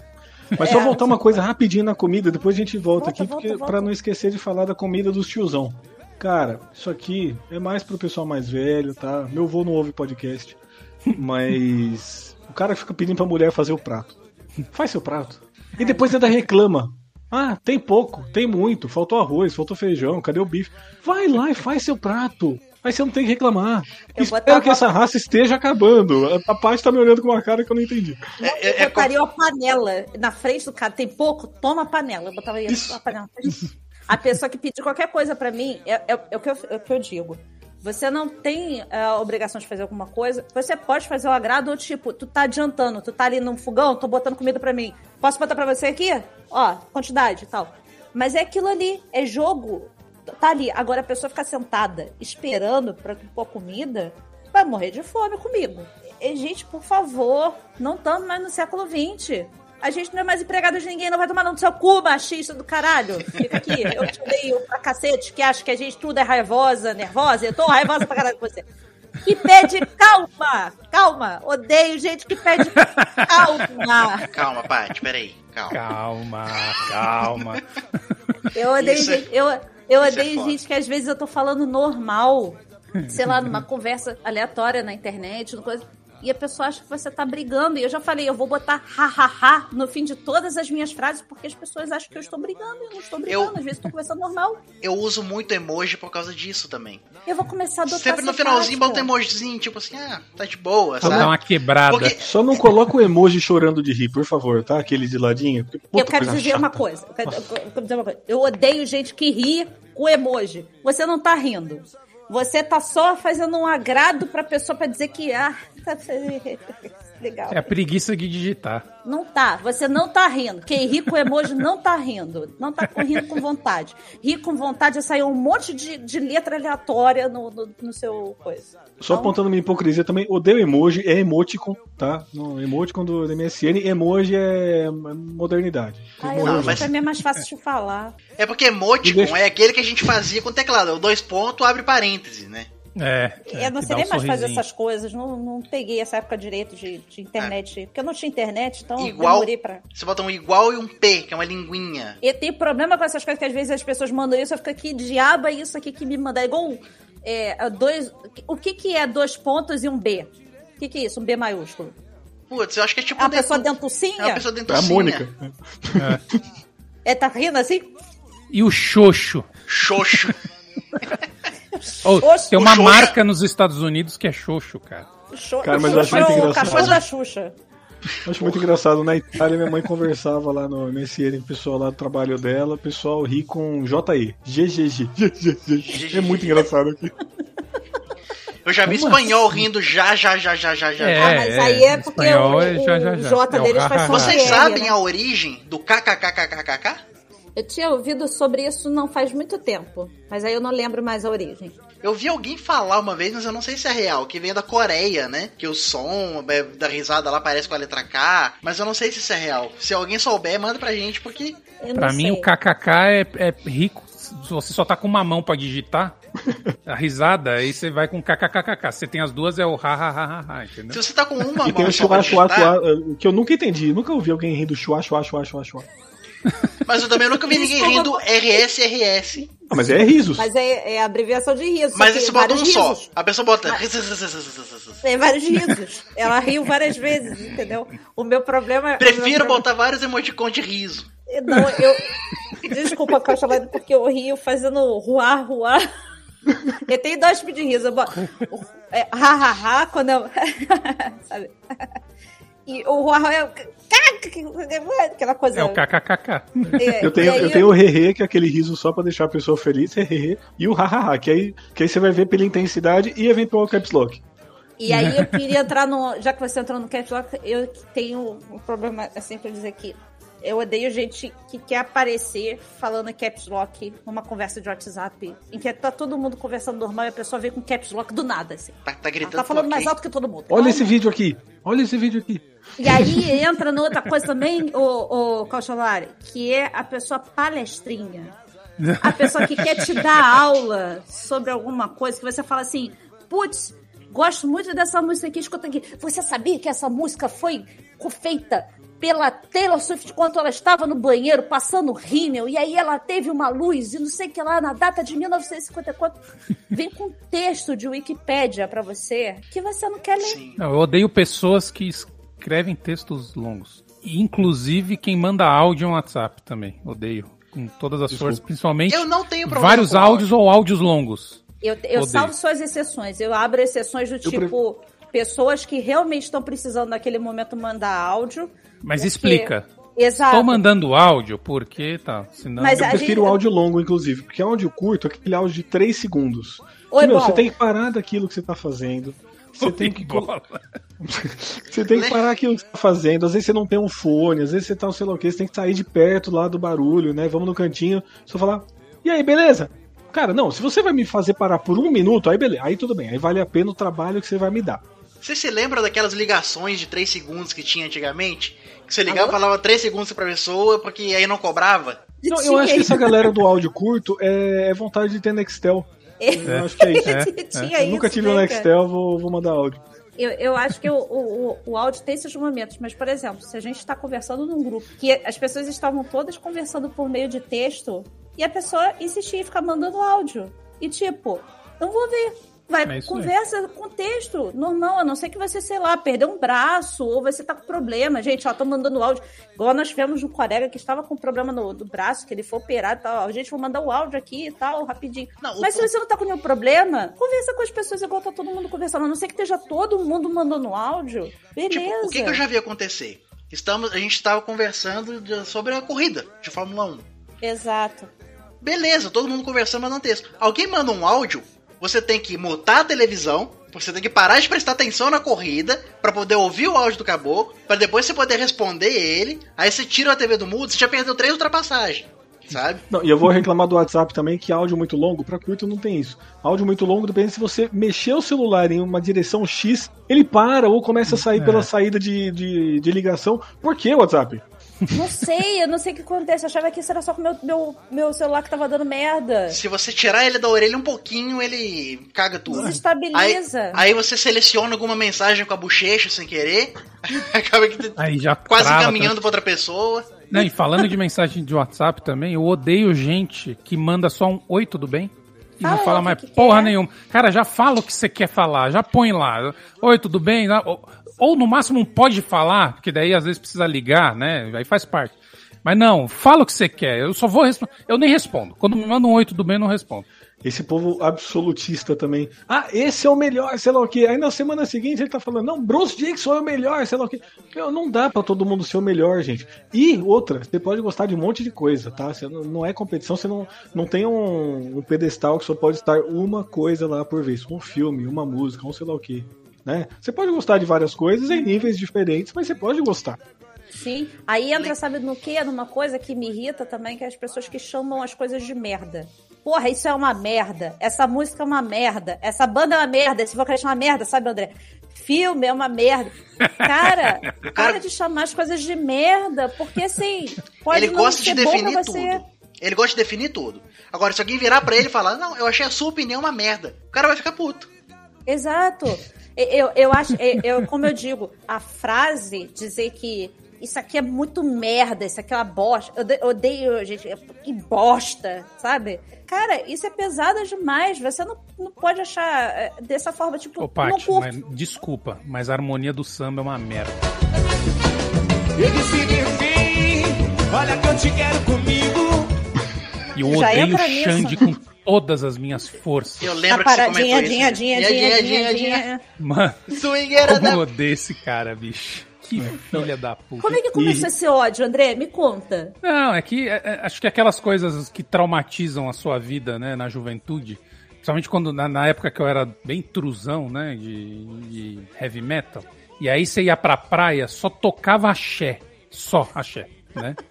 Porque tem axé e axé, que né? foi pra tem, tocar tem Ivete Sangalo. Vevete, tem não sei o que, tudo, né? Enfim, mas esses axés que tocava, e tocava na praia, você andava na praia, todo lugar, aquelas barracas, os caras não respeitavam, a história de não respeitar o espaço alheio, todas as... Cara no as- palco fazendo coreografia e todo mundo embaixo. Isso, a galera, não, na- mano, o tempo inteiro no Gugu, o tempo inteiro na Globo, o tempo inteiro em tudo quanto é lugar. Cara, eu odeio Com esse aquela cara. calça branca dele, todos os balangandãs soltos lá dentro. Eu tenho um amigo. Eu tenho um amigo que eu não vou falar quem é, mas enfim. Ele comprou o ingresso. Ele odeia o Xande mais do que eu. Eu não chegaria nesse nível, mas. Ele comprou o ingresso do show do Harmonia do Samba. Ele foi porque ele queria invadir o palco pra socar o Xande. Gastar o réu primário dele. Ele foi, ele tentou invadir, mas os seguranças pegaram ele antes. e foi dormir no, lá no. Foi expulso, na verdade, jogaram ele pra fora do, do- da casa de show. Eu tô tentando pensar em pessoas públicas que eu odeio Antes, e eu não antes de consigo. puxar uma pessoa pública, deixa eu puxar só um outro perfil de pessoa da vida, que é um saco também, que é o coitadinho. Nossa! É a pessoa que quer ganhar a empatia se rebaixando. Porra, você tá feliz, você mostrou lá que você conseguiu comprar uma coisa legal, um boneco, um carro, um ingresso no show. Poxa, que pena que eu não posso ter. Haha, gostaria muito de ter. E depois ainda vira competitividade, que é outro nível, né? Tipo, ah, aconteceu uma coisa ruim comigo. Ah, uma vez aconteceu pior. Parece que elas vêm em consultório de É, médico. é. Os caras Ah, quebrei- doenças. Eu quebrei dois dedos, quebrei três. A minha sogra é assim. Ela, e, e tem pra ver assim, porra, tô com dor no braço. Não, porque eu já operei a coluna. Sabe a dor que é. Você não sabe E, é- a é. e essa pessoa começa cedo, né? Não, meu pai trabalha lá no Mercado X. Ah, o meu é gerente do Pão de Açúcar. Ah, o meu pai comprou um Uno 96. O meu comprou um zero. Cara, já, começou lá atrás essa pessoa, né? E isso é pro outro lado também, é, é pro lado merda, que o Mileto já tava entrando, que é, o- é o famoso troféu cocô. O cara quer o troféu. A pessoa quer o troféu cocô. Então, assim, pelo amor de Deus, para de ser esse tipo de pessoa, gente. Porque se Por- torna Nossa, uma pessoa me detestável. fizeram muito bullying comigo na escola. Ah, eu apanhei, eu fui espancado. Quase me Ah. matei três vezes. Não, porque eu, eu já fui, é, já fui uma pessoa que eu tenho muitos traumas porque eu usava uma calça de mulher e aí peguei trauma que as pessoas me xingavam, falavam que eu era viado, que não sei o que lá, quando você está apenas conversando sobre looks de roqueiros. Está falando dos looks do roqueiro, falando assim, caralho, que roupa ridícula que o, o pessoal do Motley Crue usava. Não, porque quando eu era da escola, eu fiquei traumatizado porque botei uma calça stretch de mulher porque eu sou muito magro e só posso usar calça de mulher. Cara, calma. Você não é o centro do mundo. É. Não é. O que me incomoda nesse cara é que ele quer se sair bem na situação, fazendo com que você esteja culpado por você estar bem. Você não Também. pode comemorar suas vitórias, porque eu vou te jogar pra baixo. Sabe? Exatamente. E, e isso pros Como dois lados. Vocês falaram agora, eu me lembrei de um cara na época do colégio que era o contrário. Cara, eu nunca achei que eu ia odiar tanto uma pessoa que nasceu no mesmo dia e ano que eu. Sabe? Você pensa assim, ah, pode ser uma pessoa que é até parecida. Não. É um dos maiores filha da puta que eu já conheci, sabe? O meu pai, meu pai na época ele era sargento. Ah, mas o meu é tenente. Sabe? Uma vez eu. É, é tipo Kiko, sabe? Eu chegava com. Eu chegava com um biboquê de lata, ele chegava com um de madeira bonitão, assim.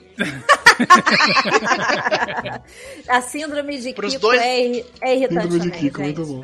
A Isso síndrome também de irrita. Kiko é muito me- irritante. Me irrita também outra coisa que é a pessoa que não, não responde aquilo que você perguntou. Ah, você gosta de A ou B? Pô, já viu C? Não! Eu perguntei, você gosta de A ou B? Ou aquilo, pô, você gostou do, do filme do Tarantino? Ah, é só o terceiro melhor dele. Tá, mas os outros foram bons, os outros foram. Eu não entendi o que isso significou. Os outros estão abaixo do terceiro ou são os dois primeiros? São... É porque, sei lá, às vezes é o terceiro melhor filme da história, né? Porque você adora. Eu não sei o que isso significa. Eu quero é, encerrar minha participação com o ódio hoje, porque isso já tá muito consumido pra mim, já, já tá muito... Mas eu quero deixar meu último ódio, que poderia ser o presidente da República, mas eu não vou fazer isso, porque todo mundo já sabe. Mas Mas eu, isso é só gratuito, esse é justificado. é, eu- mas eu tenho ódio completo é, de uma pessoa pública, que é o Neymar. Eu odeio o Neymar e eu odeio toda a comunidade de, de lambe-rola, lambe-saco, lambe-bunda do Neymar, que o Neymar é o melhor, que o Neymar é não sei o que lá, que o Neymar é um exemplo, tadinho do Neymar, que aí o Neymar pode sonegar pra caralho só porque ele joga muita bola, ele não tá nem jogando essa bola toda, vai se fuder com essa porra de Neymar, enfia o Neymar no cu. Enquanto o Neymar existir, eu não vou torcer mais pra seleção brasileira.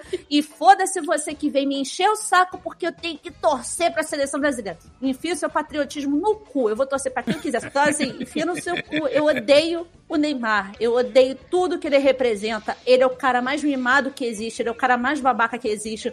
Ele não tem representatividade nenhuma. Ele não serve pra absolutamente nada. E ele tinha um potencial pra ser uma pessoa incrível. Incrível, ser um cara foda, sabe? Ser um cara que a gente pudesse, porra, bater no, no peito e falar: caralho, a gente tem um Neymar, o Neymar é brasileiro. Mas não, ele é uma. Detesto que as pessoas usam a palavra merda, mas sim, ele é uma pessoa merda. Ele é uma pessoa merda. Na minha Pensa uma lista, pessoa merda é o Neymar. na minha lista é escrito Menino Neymar, Menino Ney, nossa. Menino Ney. E em consequência disso, a seleção brasileira, porque toda essa personalidade dele, tudo que ele representa e tal, vai pra seleção. É meu a seleção tesão. do Neymar. Eu não tenho tesão de torcer pra seleção brasileira mais. não é só isso, disso, não é só de não torcer, é de torcer contra. né? Isso. Você quer que se foda pra contra. Só pra ele se fuder Porque ele representa um estilo de vida, ele representa uma personalidade, uma, uma maneira de pensar a vida que eu discordo 100%, cara. Eu torço pra seleção, mas quando tem gol eu levo dois segundos pra comemorar porque eu tô vendo quem foi que fez. Eu não consigo comemorar gol dele. Não, e cara, eu sofro isso no meu time também, porque não é só o Neymar que é filho da puta, né? Existem outros filhos da puta no mundo do, Ah, do futebol. E muitos. E muitos. Vamos falar a verdade, né? Futebol em geral tá difícil de, de torcer. É. Sim, difícil. mas o que, Cara- o que eu falo além disso é que, por exemplo, o meu problema com o Neymar é esse cara ter virado um símbolo de alguma coisa. Sim, ele é o O meu representante de problema uma é geração. Um símbolo. Ele não é símbolo de nada, cara. Se você tem ele como ídolo, como espelho pra você, caralho, desculpa, mas você tá com uma vida muito merda. Não tenho o Neymar como exemplo, tenho o Denzel Washington. Exatamente. O meu último ódio aqui também pra encerrar, é, eu vou só fazer uma leve menção à pessoa que deixa o celular sem bateria. Tá? A gente tá em 2021, os celulares hoje têm, têm capacidade considerável. Não tem desculpa pra 10 minutos depois de sair de casa você ficar sem bateria no celular. A gente tá em pandemia, gente. A gente fica em casa 99% do tempo. Não, não dá pra você não carregar o celular, mas tudo bem. É, mas esse foi só uma observação curta porque a minha última é pessoa que usa um livro pra explicar um erro num filme. Gente, filme não precisa de discurso extracurricular. Se tem um erro no filme, você vem me falar, ah, porque no livro é assim, tá, mas no filme não é, eu só vi o filme. Então, enfia o livro no. Né?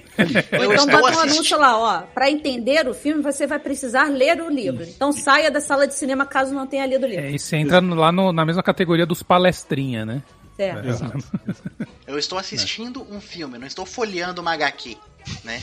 É. Ah, mas nas histórias aconteceu isso. Se você não. Isso, isso eu vi hoje uma discussão no Twitter. Eu acho que o Jurandir Filho falando sobre isso. O filme tem que ser autossuficiente nisso. Ele tem que trazer todas as informações para que a pessoa que tá conhecendo pelo filme conheça tudo. Você não pode justificar um filme, uma série merda, que não mostra tudo, porque, ah, mas mostrou nas histórias. Não interessa. Põe Não mostrou filme. aqui na mídia. Então, Põe aqui, às vezes, meu, às vezes é uma coisa tão simples, cara. Às vezes você põe uma cena com duas pessoas conversando no carro antes de ir embora e você explica tal coisa. Né? Não dá trabalho. Se não fez, tá errado. É. E você, Mileto? Pra encerrar. Deixa eu Tchau, ver eu- aqui, o que, que eu posso escolher? Cara, tem algumas músicas que me incomodam, que sempre me incomodam. Eu não sei, e, e aí é totalmente gratuito, porque eu não sei explicar o motivo. Eu só escuto e É falo, normal, não consigo ouvir. Que é Tipo, tipo, ai ai ai ai ai da Vanessa da Mata. Tomar um banho de chuva, ai ai ai ai ai ai. porra, é- Tipo, caleidoscópio que ela tem que valer e viver pra valer. Nossa, isso, é Isso eu muito carrego desde os anos 2000. Cara, eu adorava essa música. Eu tinha 12 anos, eu pensei, eu essa ouvi essa merda. música e pensava, deve ser uma loirinha muito gatinha que canta. Até que um dia eu fui ver e não era. Não, e, e o pior de tudo. começou. No verão Não. só praia. Ah, eu me lembrei agora também, não sei porquê, mas eu não gosto da Fernanda Abreu. É...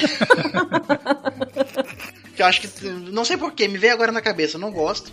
É carioca demais. É. O carioca, o carioca, ele é uma pessoa muito odiada.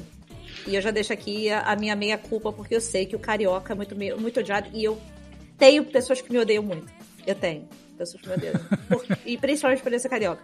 Porque a gente tem um ar marrento do caralho. É, de arrogância, né? A, questão A da gente tem um ar de arrogância, É. de, de mitidez. E isso é sem querer, às vezes, falando. É sem querer. É, é o nosso sotaque que dá essa malandragem dos infernos que faz a gente ser odiado. Mas o meu problema não é necessariamente com carioca, até entendo essa questão da marca que você fala. Mas a Fernanda Abreu em si, eu não gosto das músicas, eu não. Cara, outro dia, ano passado, no retrasado, ela participou da Dança dos Famosos, cara. Falei assim, ah, vou assistir pra ver se eu pego alguma coisa dela. Cara, todas as danças dela, ela, sabia, ela tinha que mostrar que ela sabia fazer um espacate, sabe? não interessava não interessava o ritmo. Ela tinha que O fazer ódio uma... do bilhete é o espacate. Não, Não, mas aí eu compartilho desse. desse ódio porque o espacate, no caso, era um bordão visual. E bordão é uma Isso. coisa que irrita. Ah, Isso. não é brinquedo, não. Cada mergulho é um flash. Pô, tu dava vontade de tacar a TV no chão a cada fala, cara. Todo episódio é igual, é igual criança, criança esperta em série de TV. Aí ela fala: Ah, acho que não. não, não foi engraçado. Só porque uma criança. Criança adulta é, irrita. Achamos Eu- alguém que não gostava de Três é Demais. Não, não gostava. Ah, E aí, André, fecha tu agora. Cara, a lista ainda é grande aqui, né? Ela- não, vai ter um episódio ódio os Mas a gente vai depois. fazer a parte 2 Com o bola sem o André. Isso. Enfim, tem aí, né? Carlinhos Brown, Felipe Massa, Bruno Deluca, então são os caras insuportáveis. Eu acho que eu vou fechar com coaches em geral.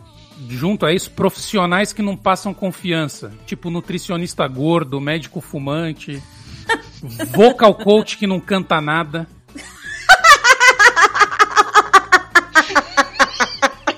Então, assim, é esse é... tipo de pessoa, cara.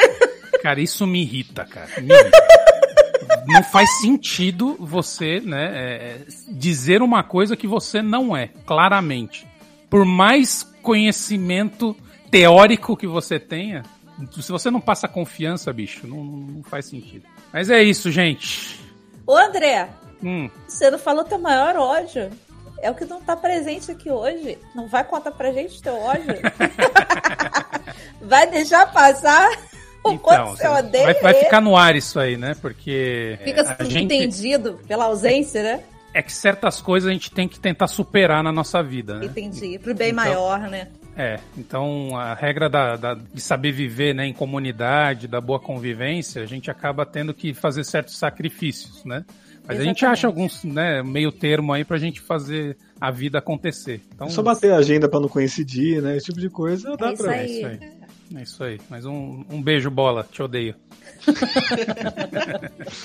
Mas é isso, gente. Espero que vocês tenham gostado deste Ou episódio. odiado, por que não? Hoje, né? Ou odiado, né? Não deixem de mandar o seu e-mail com o seu ódio ou os seus ódios para, para a gente ler no próximo episódio. Então vamos para o bloco de indicações e e-mails.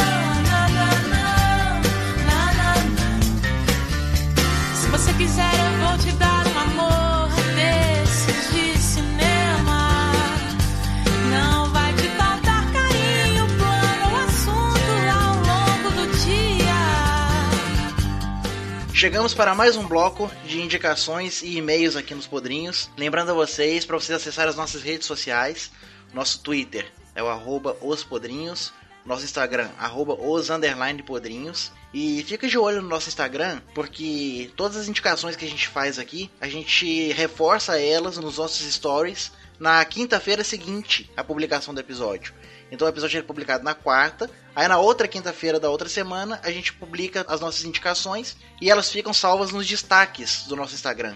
E você que escuta a gente no Spotify, não esquece de ativar o sininho do Spotify também, para que vocês recebam notificações de quando sair um episódio novo. De 15 em 15 dias, nas quartas-feiras, sai um episódio novo, mas se você quiser receber o aviso com prioridade, você ativa o sininho que vai ficar melhor para você. Agora a gente pode falar igual youtuber, né? Clica no sininho! Curte, compartilha, clique no sininho, se inscreva para dar aquela força. Só, só- só não dá pra apontar na tela, né? Onde tá o sininho. É verdade. Ainda. Ainda. Ainda. Será, que, será que a gente vai pro YouTube um dia? Ah, cara, não sei. Eu não sei se a gente é bonito o suficiente. Ah, mas muita gente não é. Esse é um fato. Como vocês perceberam, temos aqui comigo o Leandro Bola. Opa, e aí, gente, meio sumido, mas eu soube que o André não vinha, por isso eu vim. Olha só, no episódio estava o André, a Paty e o Cacholari. E você não tava no episódio, você veio. As pessoas não acreditam, cara, que eu odeio o André, a gente não se dá bem. gente- Cara, eu acho que não é, acho que não é só o André que te odeia não. Assim, queria abrir o coração aqui agora pra você abrir o jogo, sabe? Só porque vocês falaram de ódio, acho que vocês cortaram as partes que vocês falaram mal de mim. Caiu na edição. Você quer aproveitar que você não estava no episódio e deixar algum ódio bônus? Eu vou te falar, cara, eu sou um cara que depois que eu virei pai, eu fiquei mais. Talvez eu tenha ficado mais zen. Hoje, hoje em dia eu cago, assim, as coisas que me incomodam, eu só não quero saber, saca? Aham. Mas acho que os clichês de sempre, cara, burocracia, fila, banco. Eu, eu sou um cara muito impaciente. No nível de que, tipo assim, pedimos uma parada no iFood. Eu fico olhando de 5 em 5 minutos se, se o bagulho tá. Isso foi a pior merda, cara. Antigamente você pedia telefone, a pessoa te falava assim, ah, 40 minutos, uma hora. Então você já se preparava mais ou menos. Agora na porra do iFood, além da previsão do tempo, fica falando, em andamento. Saiu pra, pra rua, blá, blá, blá. Eu sou muito impaciente, cara. Minha esposa fica putaça comigo, porque eu não sei, eu não sei esperar nada. Eu começo a ficar ansioso, tá demorando essa porra, tá demorando, tá demorando. Viagem, assim, eu sou sempre muito impaciente. Então, Acho que meus ódios maiores são esperar, tá ligado? Qualquer coisa. iFood é foda, cara. Hoje em dia tem entregas que são rastreadas, né? É. Aí você fica ali de olho no celular o tempo inteiro, vendo se a motinha tá andando, não tá. Ah, mas ela foi pro outro lado, filho da puta vai comer meu lanche. eu sou ansioso e impaciente no nível de que se eu tô andando na rua, tem alguma pessoa andando muito devagar na minha frente, atravancando meu caminho, eu fico puto, cara, e corto igual motorista, assim, sabe? Eu dou aquela cortada, acelero, passo, e se bobear ainda resmungo ainda. Caralho, de, de pessoa lerda, tô com pressa aqui. Então, o restante dos ódios, cara, eu, eu fui deixando pra trás, saca? Ódios, mu- ódios musicais, não tem mais. Eu, eu não gosto de muita coisa, mas eu simplesmente não escuto, não fico mais vociferando por aí, não, cara. Eu, eu tô velho demais pra isso. Como diria Roger Murtaugh no Máquina Mortífera. I'm too old for this shit. Veremos na parte 2. Quem sabe, Até a parte 2 você consegue cultivar alguns. quem sabe com o empurrão coletivo, né? Uma coisa que contagia, tipo bocejo, que um boceja, o outro vai Aham. bocejar atrás, de repente funciona, mas eu sozinho, hoje em dia, tô muito mais relax e paz e amor. E falando em indicações, Bola, você traz, traz alguma indicação pra gente hoje? Pô, cara, finalmente poderei indicar. Eu, eu participei de uma leitura até agora dos podrinhos, por motivos de. Uma só de leitura? Só, cara, e ainda cheguei atrasado. Cara, é, motivos de vida ocupada e filha de dois anos e meio. É, consome Acontece. muito nosso tempo. Mas, bom, tenho sim duas indicações. Hoje, né, apesar de ser um episódio de ódios, vamos falar prioritariamente aí do, do episódio passado. Pô, já que foi Jurassic Park, e aliás, um tema que, um filme que eu muito amo também, e depois que eu ouvi o episódio, eu fui rever o filme na Netflix, o primeiro. Banho de nostalgia, porque eu vi no cinema o primeiro, né, cara? É mesmo? Eu vi no cinema, foi um dos filmes que mais impactaram no cinema, assim, de efeito especial e tal. Imagina, eu tinha sete anos, talvez, seis, não lembro. Sim, 90 e- sim. 93, né, o filme. Caralho, muito foda. E outra parada da infância da gente, que agora a Disney Plus fazendo esse serviço maravilhoso de, de nos banhar com nostalgia e produções novas também. Mas ele entrou no catálogo da Disney Plus o Família Dinossauros, cara, que fez parte da infância de todo mundo que tem uns 30 aí pra mais. E, velho, são quatro temporadas, estão todas lá é, na íntegra. E eu assisti alguns episódios aqui com a minha esposa, a nossa intenção é assistir tudo. E, cara, eu fico abismado de como essa série era adulta e inteligente, cara.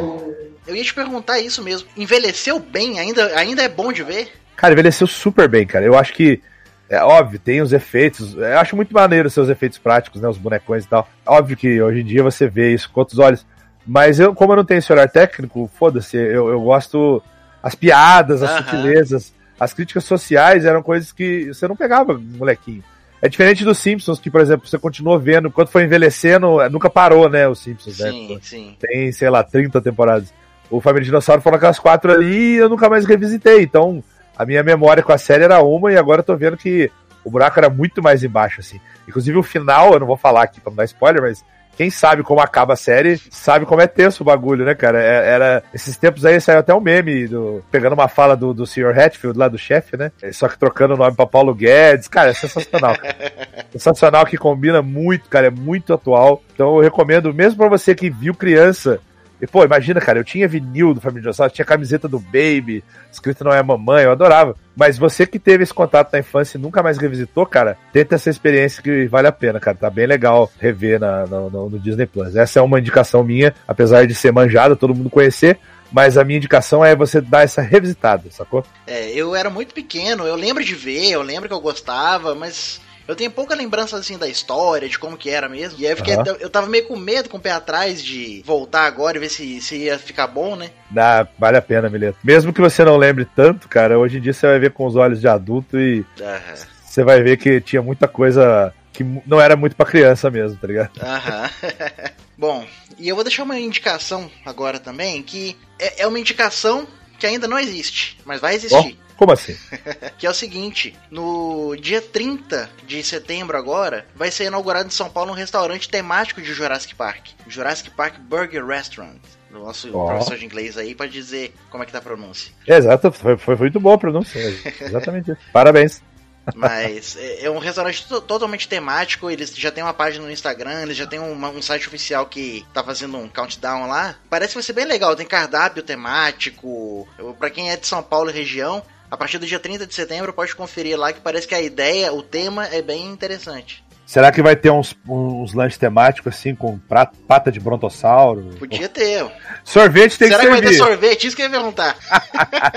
Em homenagem ao velhinho, eu acho que tem que ter sorvete. E o, o, o slogan tem que ser não poupamos despesas. Se for caro, né? Você não pode reclamar. Porra, deve ser caro, velho. Tem cara de lugar caro. Mas esses lugares são muito maneiros de visitar. Eu fui em São Paulo mesmo também. É uma época que meu irmão morava na Brigadeiro ali, uma das ruas mais famosas de São Paulo. Ali perto. Ele morava quase em frente a essa hamburgueria que chamava Big Carruna. Pra quem não tá ligado, é a hamburgueria onde o, o John Travolta vai com a Uma Thurman no Pulp Fiction. E era uma hamburgueria toda temática, cara, de tudo, tudo da decoração, os nomes dos lanches. Tinha o Five Dollar Shake, que é uma cena do filme também, que, cara, que é o, milkshake mais gostoso que eu tomei na minha vida, foi lá, cara. E eles tinham um lanche enorme, cara, que era o, o nome do versículo da Bíblia lá, que o, o Samuel Jackson. Putz, Ezequiel. Como é que é? Alguma coisa, Ezequiel, só lembro que era Ezequiel, não lembro É, exatamente o número. 5412. É, vai, vai virar 5412. Nos apropriamos aqui. Mas era um lanche enorme e você, se você conseguisse comer, você ganhava uma camiseta do bar. Puta, o lugar tava sempre bombado, tinha fila de espera. É caro, mas vale a pena você, de vez em quando, fazer uma visita pra esses, esses restaurantes temáticos. E, além de você comer coisa muito boa que você não come em qualquer lugar do dia a dia, você conhece, né? Decoração e tal. Muito interessante de ver. Cara, se me permite, eu vou dar uma outra indicação, já que eu nunca dei, vou dar hoje logo duas. Manda ver, manda ver. Eu, eu sou conhecido pelos amigos como ser um cara. Tive banda punk a vida inteira, cover de Ramones e tal. Sou um apaixonado pelo estilo e vou indicar. Veja bem que fonte curiosa, né? Pra uma coisa punk quanto sistema. Na Globoplay, você consegue assistir essa série documental em quatro episódios, quatro episódios de uma horinha, que chama simplesmente Punk, né? Pra fixar, assim, saca? Não tem, não tem erro. Não é a levada da, da breca. não é a levada da breca. Temos a, a- temos produção executiva de Iggy Pop, a Jennifer Aniston apodrecida, né, que só sobrou o cabelo. Tá muito bem feito, cara. Ele produção executiva de um dos pais do estilo, né, imagina. Então tem muita qualidade, tem entrevistas memoráveis assim. Tem coisa lá que eu aprendi, eu que sou um cara aficionado pelo estilo, que sempre pesquisei e tal, não sabia de umas paradas que tem lá. Uma das coisas mais legais que eles fazem para mim que é diferencial de outras outros documentários é que eles pegam as pessoas da época, botam uma picapezinha assim para eles ouvirem os vinis e reagirem meio, meio que assim, obviamente que não o tempo todo, mas os trechos das reações deles ouvindo a- a- as obras de 77 e tal. Só que assim, como são quatro episódios, meio que cada episódio é uma década ou, ou quase isso. Então eles avançam para os anos 80 para a criação do hardcore, vão até os anos 90 ali, onde o bagulho ficou bem mainstream e aí tem todo o pop punk que a galera conhece hoje em dia, com Offspring, Green Day, Blink-182, aquele, aquela coisa da Vans, da Warped Tour. E aí tem todo o contraste de como começou a parada totalmente underground, sujona, né? E como foi alcançar alcançar um certo nível de mainstream. É um documentário sensacional. Eu já vi duas vezes. Tomara que Globoplay não tire do catálogo. Nessa gravação ainda tá lá. Então é que eu recomendo para até quem não gosta do estilo, e mas gosta de aprender sobre movimentos culturais e musicais e tal, é riquíssimo. É isso, pode não gostar da música, mas, cara, é, é um estilo, é um movimento muito importante. E ele mostra ali os pais e os filhos, né? O que é que gerou dali, né? Exatamente, cara. E não influenciou só música, né? É, é moda, é estilo de vida, é, é a própria parada de ser independente, né? De tipo assim, ah, não preciso ser um músico gabaritado, estudado pra fazer minha banda. Isso influenciou não só. Né, isso foi re- respingado no grunge, no indie, no, no alternativo. Tanto é que o próprio documentário mostra isso, né, cara? Que começou com punk rock, mas é um som muito meio limitado. Então, aí de lá veio pós-punk, veio new wave e milhões de outras, outros galhos e tal. Então, recomendo, mesmo que você não curta muito o estilo musical, pra, pra dar uma aprendida aí sobre cultura. Pra quem acha Ó. que punk é só aquelas três, três acordezinhos barulheira, né? Tem muito Porra. mais que isso, né? Muito mais do que isso. É claro que a gente gosta dos três acordinhos barulheiro, mas dá pra variar dentro disso aí, cara. O documentário é muito legal. Tava faltando, eu acho que eu acho que o heavy metal, assim, o classic rock, até o grunge, né? Eles têm bastante material, se você quiser, assim. O punk eu já não vejo tanto. No Brasil tem um documentário massa da cena brasileira, né? E tem o do Ratos de Porão também, que é muito massa. Mas um gringo, assim, geralzão, sobre o princípio, meio e fim. Fim não, porque não acabou, né? Mas tava faltando dessa, dessa qualidade eu nunca tinha visto, cara. Muito bom. Recomendo irem lá. Bacana. E já vamos emendar então com os e-mails, bola? Pode começar lendo o primeiro e-mail da semana aí? Bora! Vamos lá então, e-mail de Otávio Alexandre. Queridos, cheguei! Coincidência aqui. Vamos lá, olá. Antes de mais nada, vim defender a trollada que nosso amigo Indiana Jones fez na cerca com as crianças. amigo, criança enche o saco e ninguém é de ferro. Logo, se você tem a oportunidade de tirar sarro dela, você faz. Além do fato de que estava todo mundo tenso por quase ter morrido, era tentar descontrair um pouco ou ter uma parada cardíaca de tanto estresse. Eu adoro essa cena, cara. Eu- Vocês criticaram, mas eu, eu acho muito engraçado, que é um alívio cômico no momento de tensão ali. E, e não condiz muito com o cara, né? Você não espera que o cara É. vai fazer uma dessa, né? A gente só fala isso, que realmente não condiz muito com ele. É, uma filha da putice de vez em quando vai bem, né? Porra, velho, eu que sou pai, sei, cara. Às vezes a gente dá uma trolladinha assim. Por exemplo, a gente foi eu, a Raquel, uma vez. A gente adora ver vídeo de, de criança chupando limão, saca? Que os pais dão pra provar pela primeira vez assim. A gente fazia coisas que eles adoram, mas a gente se fudeu, porque ela adorou. ela chupou limão, eu quero mais, mais, mais. A gente, que mais? Como assim? A gente, a gente filmou, queria pegar a careta dela. É, pô, foi, falhou. Vamos lá. É, e agora falando de filmes. É cedo demais pra eu esperar o episódio sobre o Alto da Compadecida? Ah. Cara, olha, tá na lista, hein? É um puta filme, acho que vai estar até briga pra quem vai ser a equipe, porque acho que todo mundo deve gostar. Menos o André, chupa rola de gringo, né? Mas é aquela coisa, cara, o Padrinhos é quinzenal, tem tema pra caralho e a gente fala de tudo, né? Não é só filme, nem, nem só música. Então, com certeza tá na lista e uma hora vai rolar. Né? A gente não, não garantimos que vai ser num horizonte tão próximo assim, mas Mas é um bom tema. É um bom É tema, um- é um baita filme. é um ótimo filme. Voltando ao filme, acredito que deve ser o Jurassic Park. Uma coisa que esqueceram de mencionar é todo o papo de que o Tiranossauro não te vê se tu não se mexer. Tudo bem que você certamente não iria correr mais do que ele, então meio que tanto faz. Gostaria apenas de citar também Jurassic World, que eu achei que seria um desastre, mas gostei. Chris Pratt é tudo. Enfim, até mais beijos e eu apoio falarem sobre The Room. The Room. Eu quero falar um dia sobre The Room, que é um dos piores filmes já feitos, mas mais maravilhosos. E Jurassic World, o primeiro realmente não é um desastre. O segundo é. Eu achei bacana o primeiro, mas não vi o segundo, acho. Puta, e, e eu sou um trouxa, eu vou ver o terceiro também. O primeiro é aquele que o Chris Pratt treina lá, os Raptors, e aí tem aquele bicho que fica pulando na água, aquele, uma baleia. Isso. Ah, é. Eu achei divertidinho, assim, não se compara com o original, com o primeiro, mas é bem legal. Não, ele cumpre bem o papel, te dá emoção, te dá. A cena do embaixo dos dinossauros é muito boa, cara. É muito legal. boa. E o Chris Pratt não adianta, o cara é carismático, né, velho? Pô. Star, Star, Star Lord, velho. Como não gostar do cara desse? Agora, esse, The, esse The Room é o que o Sábado 14 fez episódio?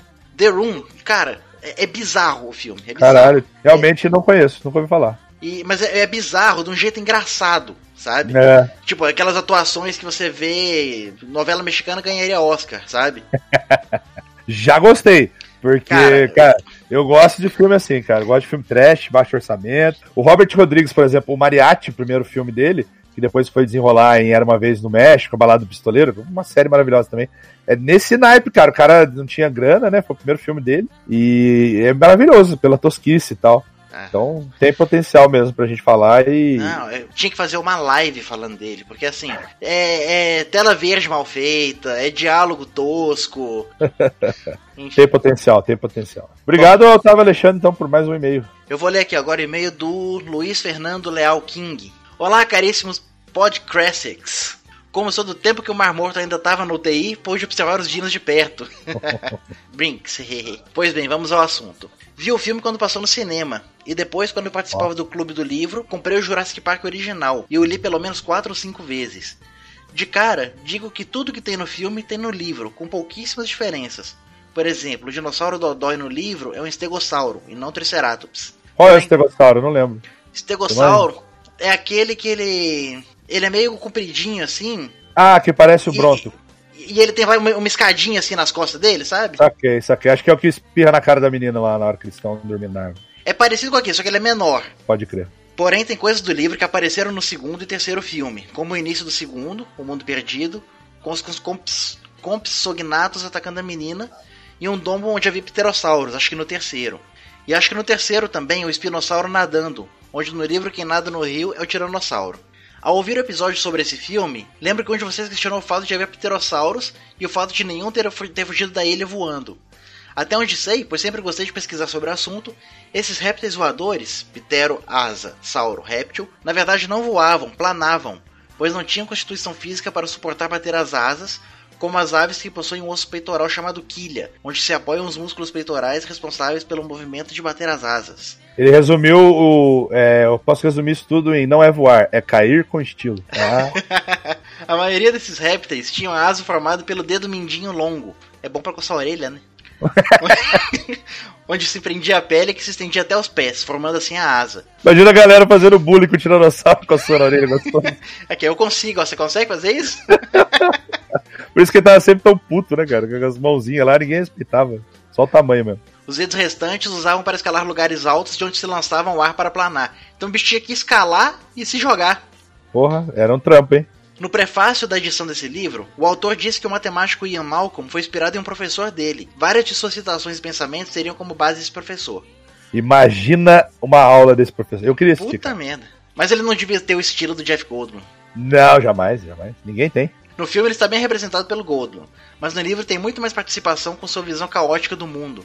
A única parte do filme que supera o livro é a dos Velociraptors e as crianças na cozinha, que no livro é bem curta, mas em seguida tem uma sequência que compensa isso, mas não tem no filme. É, aquela cena é muito foda mesmo, cara. Uma das mais tensas do filme todo. Uma das mais icônicas, né? Sim. Ele escreveu sequência, mas tudo bem. Quanto ao Nerd, ele iria tentar vender os embriões para a Biosyn, empresa concorrente da engenharia de John Hammond. Não me lembro agora se isso é citado no primeiro filme ou nas sequências, mas no livro tem. Eu fiquei decepcionado que vocês não falaram que ele parece o gordo do X-Tudo. Não fizeram Cara, é verdade, isso, tinha isso tem que ser comentado. a cara dele, velho. Sei que ele morreu, né? Sei que ele morreu. Ele morreu. Na época do lançamento do primeiro filme, eu fechei o álbum de figurinhas do chocolate surpresa que vinha com caras dos dinossauros. Ó, Eu, eu ia ter inveja de você, cara. dois então, porque eu adorava esse chocolate. Putz, isso era muito legal. Muito bom. Bom, caríssimos, acho que por enquanto é só. Se eu lembrar de mais algum ponto a comentar, o farei em um próximo e-mail. Abraços a todos e parabéns pelo ótimo episódio.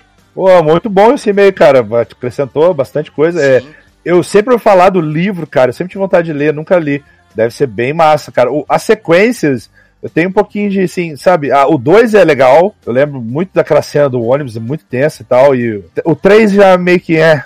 Mas, é assim, acho que o 1 gra- marcou tanto, eu assisti tantas vezes o 1 que não vi tanta, tantas vezes assim o 2 e o 3. O 2 também tem uma parte muito massa que é o- os Raptors naquela grama alta, né, cara? Puta, aquela perseguição também. Acho que o 2 eu gosto bastante ainda. O 3 já começou a forçar pra mim e não é à toa que parou aí, né? É, o 2 eu vi pouquíssimas vezes, mal lembro, e o 3 então acho que eu nem vi. Passava muito na Globo, tá óbvio, né? Os três, né? E o Luiz Fernando ele mandou um outro e-mail depois. Opa, Jurassic foi- Park e-mail 2. Saudações a todos. Estou mandando esse e-mail pois no dia seguinte ao lançamento do episódio que vocês discutiam sobre Jurassic Park, um canal do YouTube sobre cinema que eu sigo, o Entre Planos, lançou o vídeo Jurassic Park foi mais revolucionário do que você imagina, no qual ele fala sobre o impacto que o filme teve na cultura pop em geral e até em outras áreas. Recomendo que vejam esse vídeo, assim como recomendo outros conteúdos do mesmo canal, pois diferentemente de outros canais que só falam de lançamentos ou filmes ansiosamente aguardados, ele fala sobre cinema em geral, às vezes focando em um tema ou determinadas técnicas cinematográficas, e citando vários filmes que se enquadram no assunto que ele discorre. Uma aula de cinema e sua história. Segue o link. É, nós não, não- não temos onde colocar o link. Espero poder ter contribuído mais com o tema. Abraços pterossáuricos a todos e até o próximo episódio. Cara, eu vi esse vídeo que ele mandou. É bom? Cara, é bem interessante, é bem legal. Ele fala do, do impacto que ele tem na história do cinema, no que, que ele influenciou depois, como que ele muda a visão de dinossauros que vinha de antigamente, né? E a questão de efeitos especiais que ele introduziu no cinema. E ele fala, inclusive, do, de como que o filme foi importante no desenvolvimento da cultura pop da Coreia do Sul. Caralho. Se isso não é um clickbait, cara, eu não sei o que, que é. Vai, vai lá assistir, porque eu não vou dar spoiler. Será que K-pop tem a ver com Jurassic Park? o BTS foi inspirado? Não, cara, gostei muito dos e-mails do, do- do nosso amigo aí, contribuiu bastante. Bem legal, bem legal. Bom, vamos lá. Próximo e-mail de Éder Moura. O assunto é: O papai chegou! O, o papai chegou! ah, caralho, o Catra sempre vai, vai ser a. O pai de nós vai- todos. Pai de nós todos. Bom momento, queridos amigos. Sou Éder Moura, tenho 32 anos, estou mandando meu primeiro e-mail para vocês. Atra- atrasado, porque eu deveria ter mandado desde o primeiro episódio. Cara, nunca é tarde. Precisava falar. Que episódio lindo esse do Dia dos Pais. Ah, obrigado, também achei. Ah, aí sim, muito bom. Já acompanho vocês de outros carnavais, CMM, sábado 14, canal do Serviu, que olha aí, cara, vê se pode ver o canal do Serviu. Grupo dos padrinhos, e que loucura é aquilo, realmente. Muito loucura. Realmente, tem hora que dá até treta. E queria contar como está sendo a experiência de ser papai. É, espero que não vire um TCC, mas se virar, só mandar a figurinha do Jack Nicholson dizendo muito grande pra ler, vou esperar virar filme. Olha as piadas internas aí saltando pra fora. Como não temos espaço pra mandar figurinha, a gente vai ler tudo. Vamos, vamos. E não se preocupe com o tamanho, cara. A gente vai pausando, comentando, tomando fôlego, mas lê tudo. Sim. Bom, vamos lá. Faz bem dois anos que minha esposa e eu descobrimos que Júlia viria ao mundo. Mas há dois anos não poderíamos imaginar que um vírus letal se espalharia pelo mundo, feito fofoca de WhatsApp, e causaria tanto estrago no mundo. Pois é, cara. Putz, nem fale. O último mês de gestação se estendeu um pouco mais do que imaginávamos. Ela andava como se estivesse o tempo todo carregando uma caixa com cristais. E nós evitávamos sair porque ninguém sabia como a Covid podia afetar uma gestante. Caralho, que merda, cara. Então já tava na pandemia. E um bebê prestes a nascer. Ainda hoje não se sabe bem ao certo. Puta, não se sabe muita coisa ao certo desse, desse, desse vírus, né? cara? Ah, E cara, aqui- e, e eles vão evitar fazer estudos muito com grávidas, com bebês. Isso aí, puta, vai fazer estudo daqui a 10, 15 anos. Exatamente, exatamente. E aqui pelo DF, acho que é Distrito Federal, né? Começavam a aparecer alguns casos. A Júlia parecia que sabia a merda que seria e teimava em não querer sair da barriguinha da mamãe dela. Pô, cara, não dá nem pra, não dá nem pra tirar a razão da Júlia. Não me tira daqui, pelo amor de Deus. Tá bom, tá gostosinho aqui dentro, né? Mostrando já ali que era mais sensato que papai e mamãe juntos. Mas ela tinha que vir. Passadas as semanas, conseguimos encaminhamento para forçar o parto. Minha esposa teve que ficar internada sozinho enquanto eu fui para casa. Não aceitavam mais que nenhum acompanhante permanecesse no hospital. Cara, que, que, que merda que deve ser isso. Pegaram meu número e mandaram eu trazer tudo dela. Me ligariam assim que o trabalho de parto começasse. Voltei já tarde e passei boa parte da noite olhando a tela do celular esperando tocar. Acordei cedo sem nenhuma atualização do hospital. Toda a nossa família apreensiva sem saber como minha esposa e minha filha estavam. Mas elas estavam no melhor lugar para se estar. Ou assim eu ficava repetindo feito um mantra para me convencer que estava tudo certo. É, cara, é verdade, é isso mesmo, cara. Você estava certo, eles estavam no melhor lugar que podia estar, né, cara? Mas a Apesar- ansiedade da falta de notícia deve ser foda, né? Puta, nem me fale. Cara, quando a Isadora nasceu, a Raquel voltou pro centro cirúrgico. A Isadora foi lá pra incubadora, lá, ficou com os cuidados da enfermeira. E assim, depois que faz a cesárea, a esposa tem que. A, a mãe, no caso, se recuperar da anestesia geral e tal. Aquele lance meio que o Bill mexer o dedo do pé, poder se virar na mesa e tal. E, e a Raquel teve complicações fodas, cara, com a anestesia. Ela passou muito mal, vomitou. Então a Isadora nasceu às 10h40, mais ou menos, da noite. E a Raquel só foi pro quarto 4h20 da manhã, cara. Puta merda. E eu fiquei esse tempo todo, cara, no quarto. Aí ia lá, olhava a Isadora, babava um pouquinho no vidro, voltava pro quarto. Aí ia lá, babava mais um pouquinho. E já tinha fechado a cantina, tava com fome pra caralho. Sorte que tinha um outro pai lá que fez amizade comigo, que também tava esperando a, a, esposa dele. Ele me deu um, um pão de frios lá, que ele tinha metade lá. Falou, come aí, velho, tal, você tá com fome. Cara, olha, eu entendo, Éder, a, a, ansiedade de não se ter notícia, cara. E ainda mais numa situação dessa que, por mais que né, a gente falou que ele tem razão, que ela, elas estavam num lugar mais seguro para se estar, ao mesmo tempo, né, cara, a gente sabe que o hospital com essa pandemia é também uma outra bomba de, de contaminação. Olha, cara, complicado. Horas passaram e só no finzinho da tarde me avisaram que Júlia se anunciava. Hora boa. Fiquei feliz, é, fiquei com elas, ajudando a controlar a respiração, tentando tranquilizar minha esposa e servindo de apoio. Literalmente, os hospitais na periferia do DF não são exatamente um modelo de conservação. E no leito onde a minha esposa ficou, simplesmente não havia um dos apoios para a perna. E eu tive, eu tive que segurar a perna dela enquanto ela se redobrava fazendo força. Porra. Ali tive certeza da mulher forte que minha esposa é. Cara, todas as mulheres são fortes. A bolsa não havia estourado, mas minha filha nasceu na força e na valentia de minha esposa. Minha esposa foi a primeira a segurar minha filha, mas foi nos meus braços que ela abriu os olhos. Eu fui a primeira pessoa que ela viu. Eu tive um misto indescritível de emoções naquele momento. As enfermeiras me deixaram aproveitar o momento um pouco mais do que estavam deixando as outras que acompanhavam os partos. Pude segurar minha filha por algum tempo mais. Nem sei dizer quanto, porque também não pude levar nada lá para dentro. Afinal, pandemia. Depois de sair, vi que já era mais de 3 horas da madrugada. Agradeci a Deus e passei uns bons minutos chorando copiosamente. Porra, cara. É, meio emoção, imagino. Eu tô quase chorando aqui lendo isso. Aproveitei o primeiro mês bastante, porque consegui agendar minhas férias para ficar com elas, coisa boa. Minha filha hoje tem um ano e quatro meses e eu sou incapaz de lembrar como era a minha vida antes dela chegar.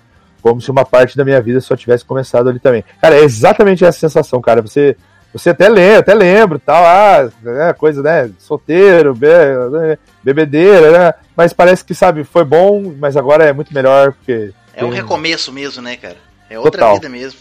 Total, dá um reboot, tipo, é de agora pra frente. E, e é engraçado pensar que duas semanas depois de virar pai pela primeira vez, eu virei avô postiço também. É... Como assim? Ele dá. Ah, minha, minha enteada engravidou pouco tempo depois de minha esposa e mãe e filha compartilharem a gestação. Olha só. cara, Que legal. Aparentemente eu sou o melhor pai do mundo. Pelo menos é o que diz a minha caneca de café.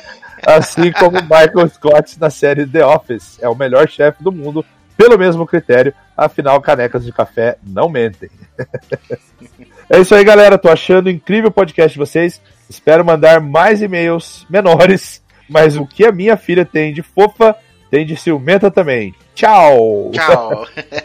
Muito Não, bom, Hélio. Mande mais e-mails, independente do tamanho, a gente quer ouvir essas histórias mesmo. Muito legal seu e-mail, cara. Ô, cara, toda felicidade aí pra você, pra Júlia, pra netinha postiça, pra patroa, pra toda a família aí. Boa.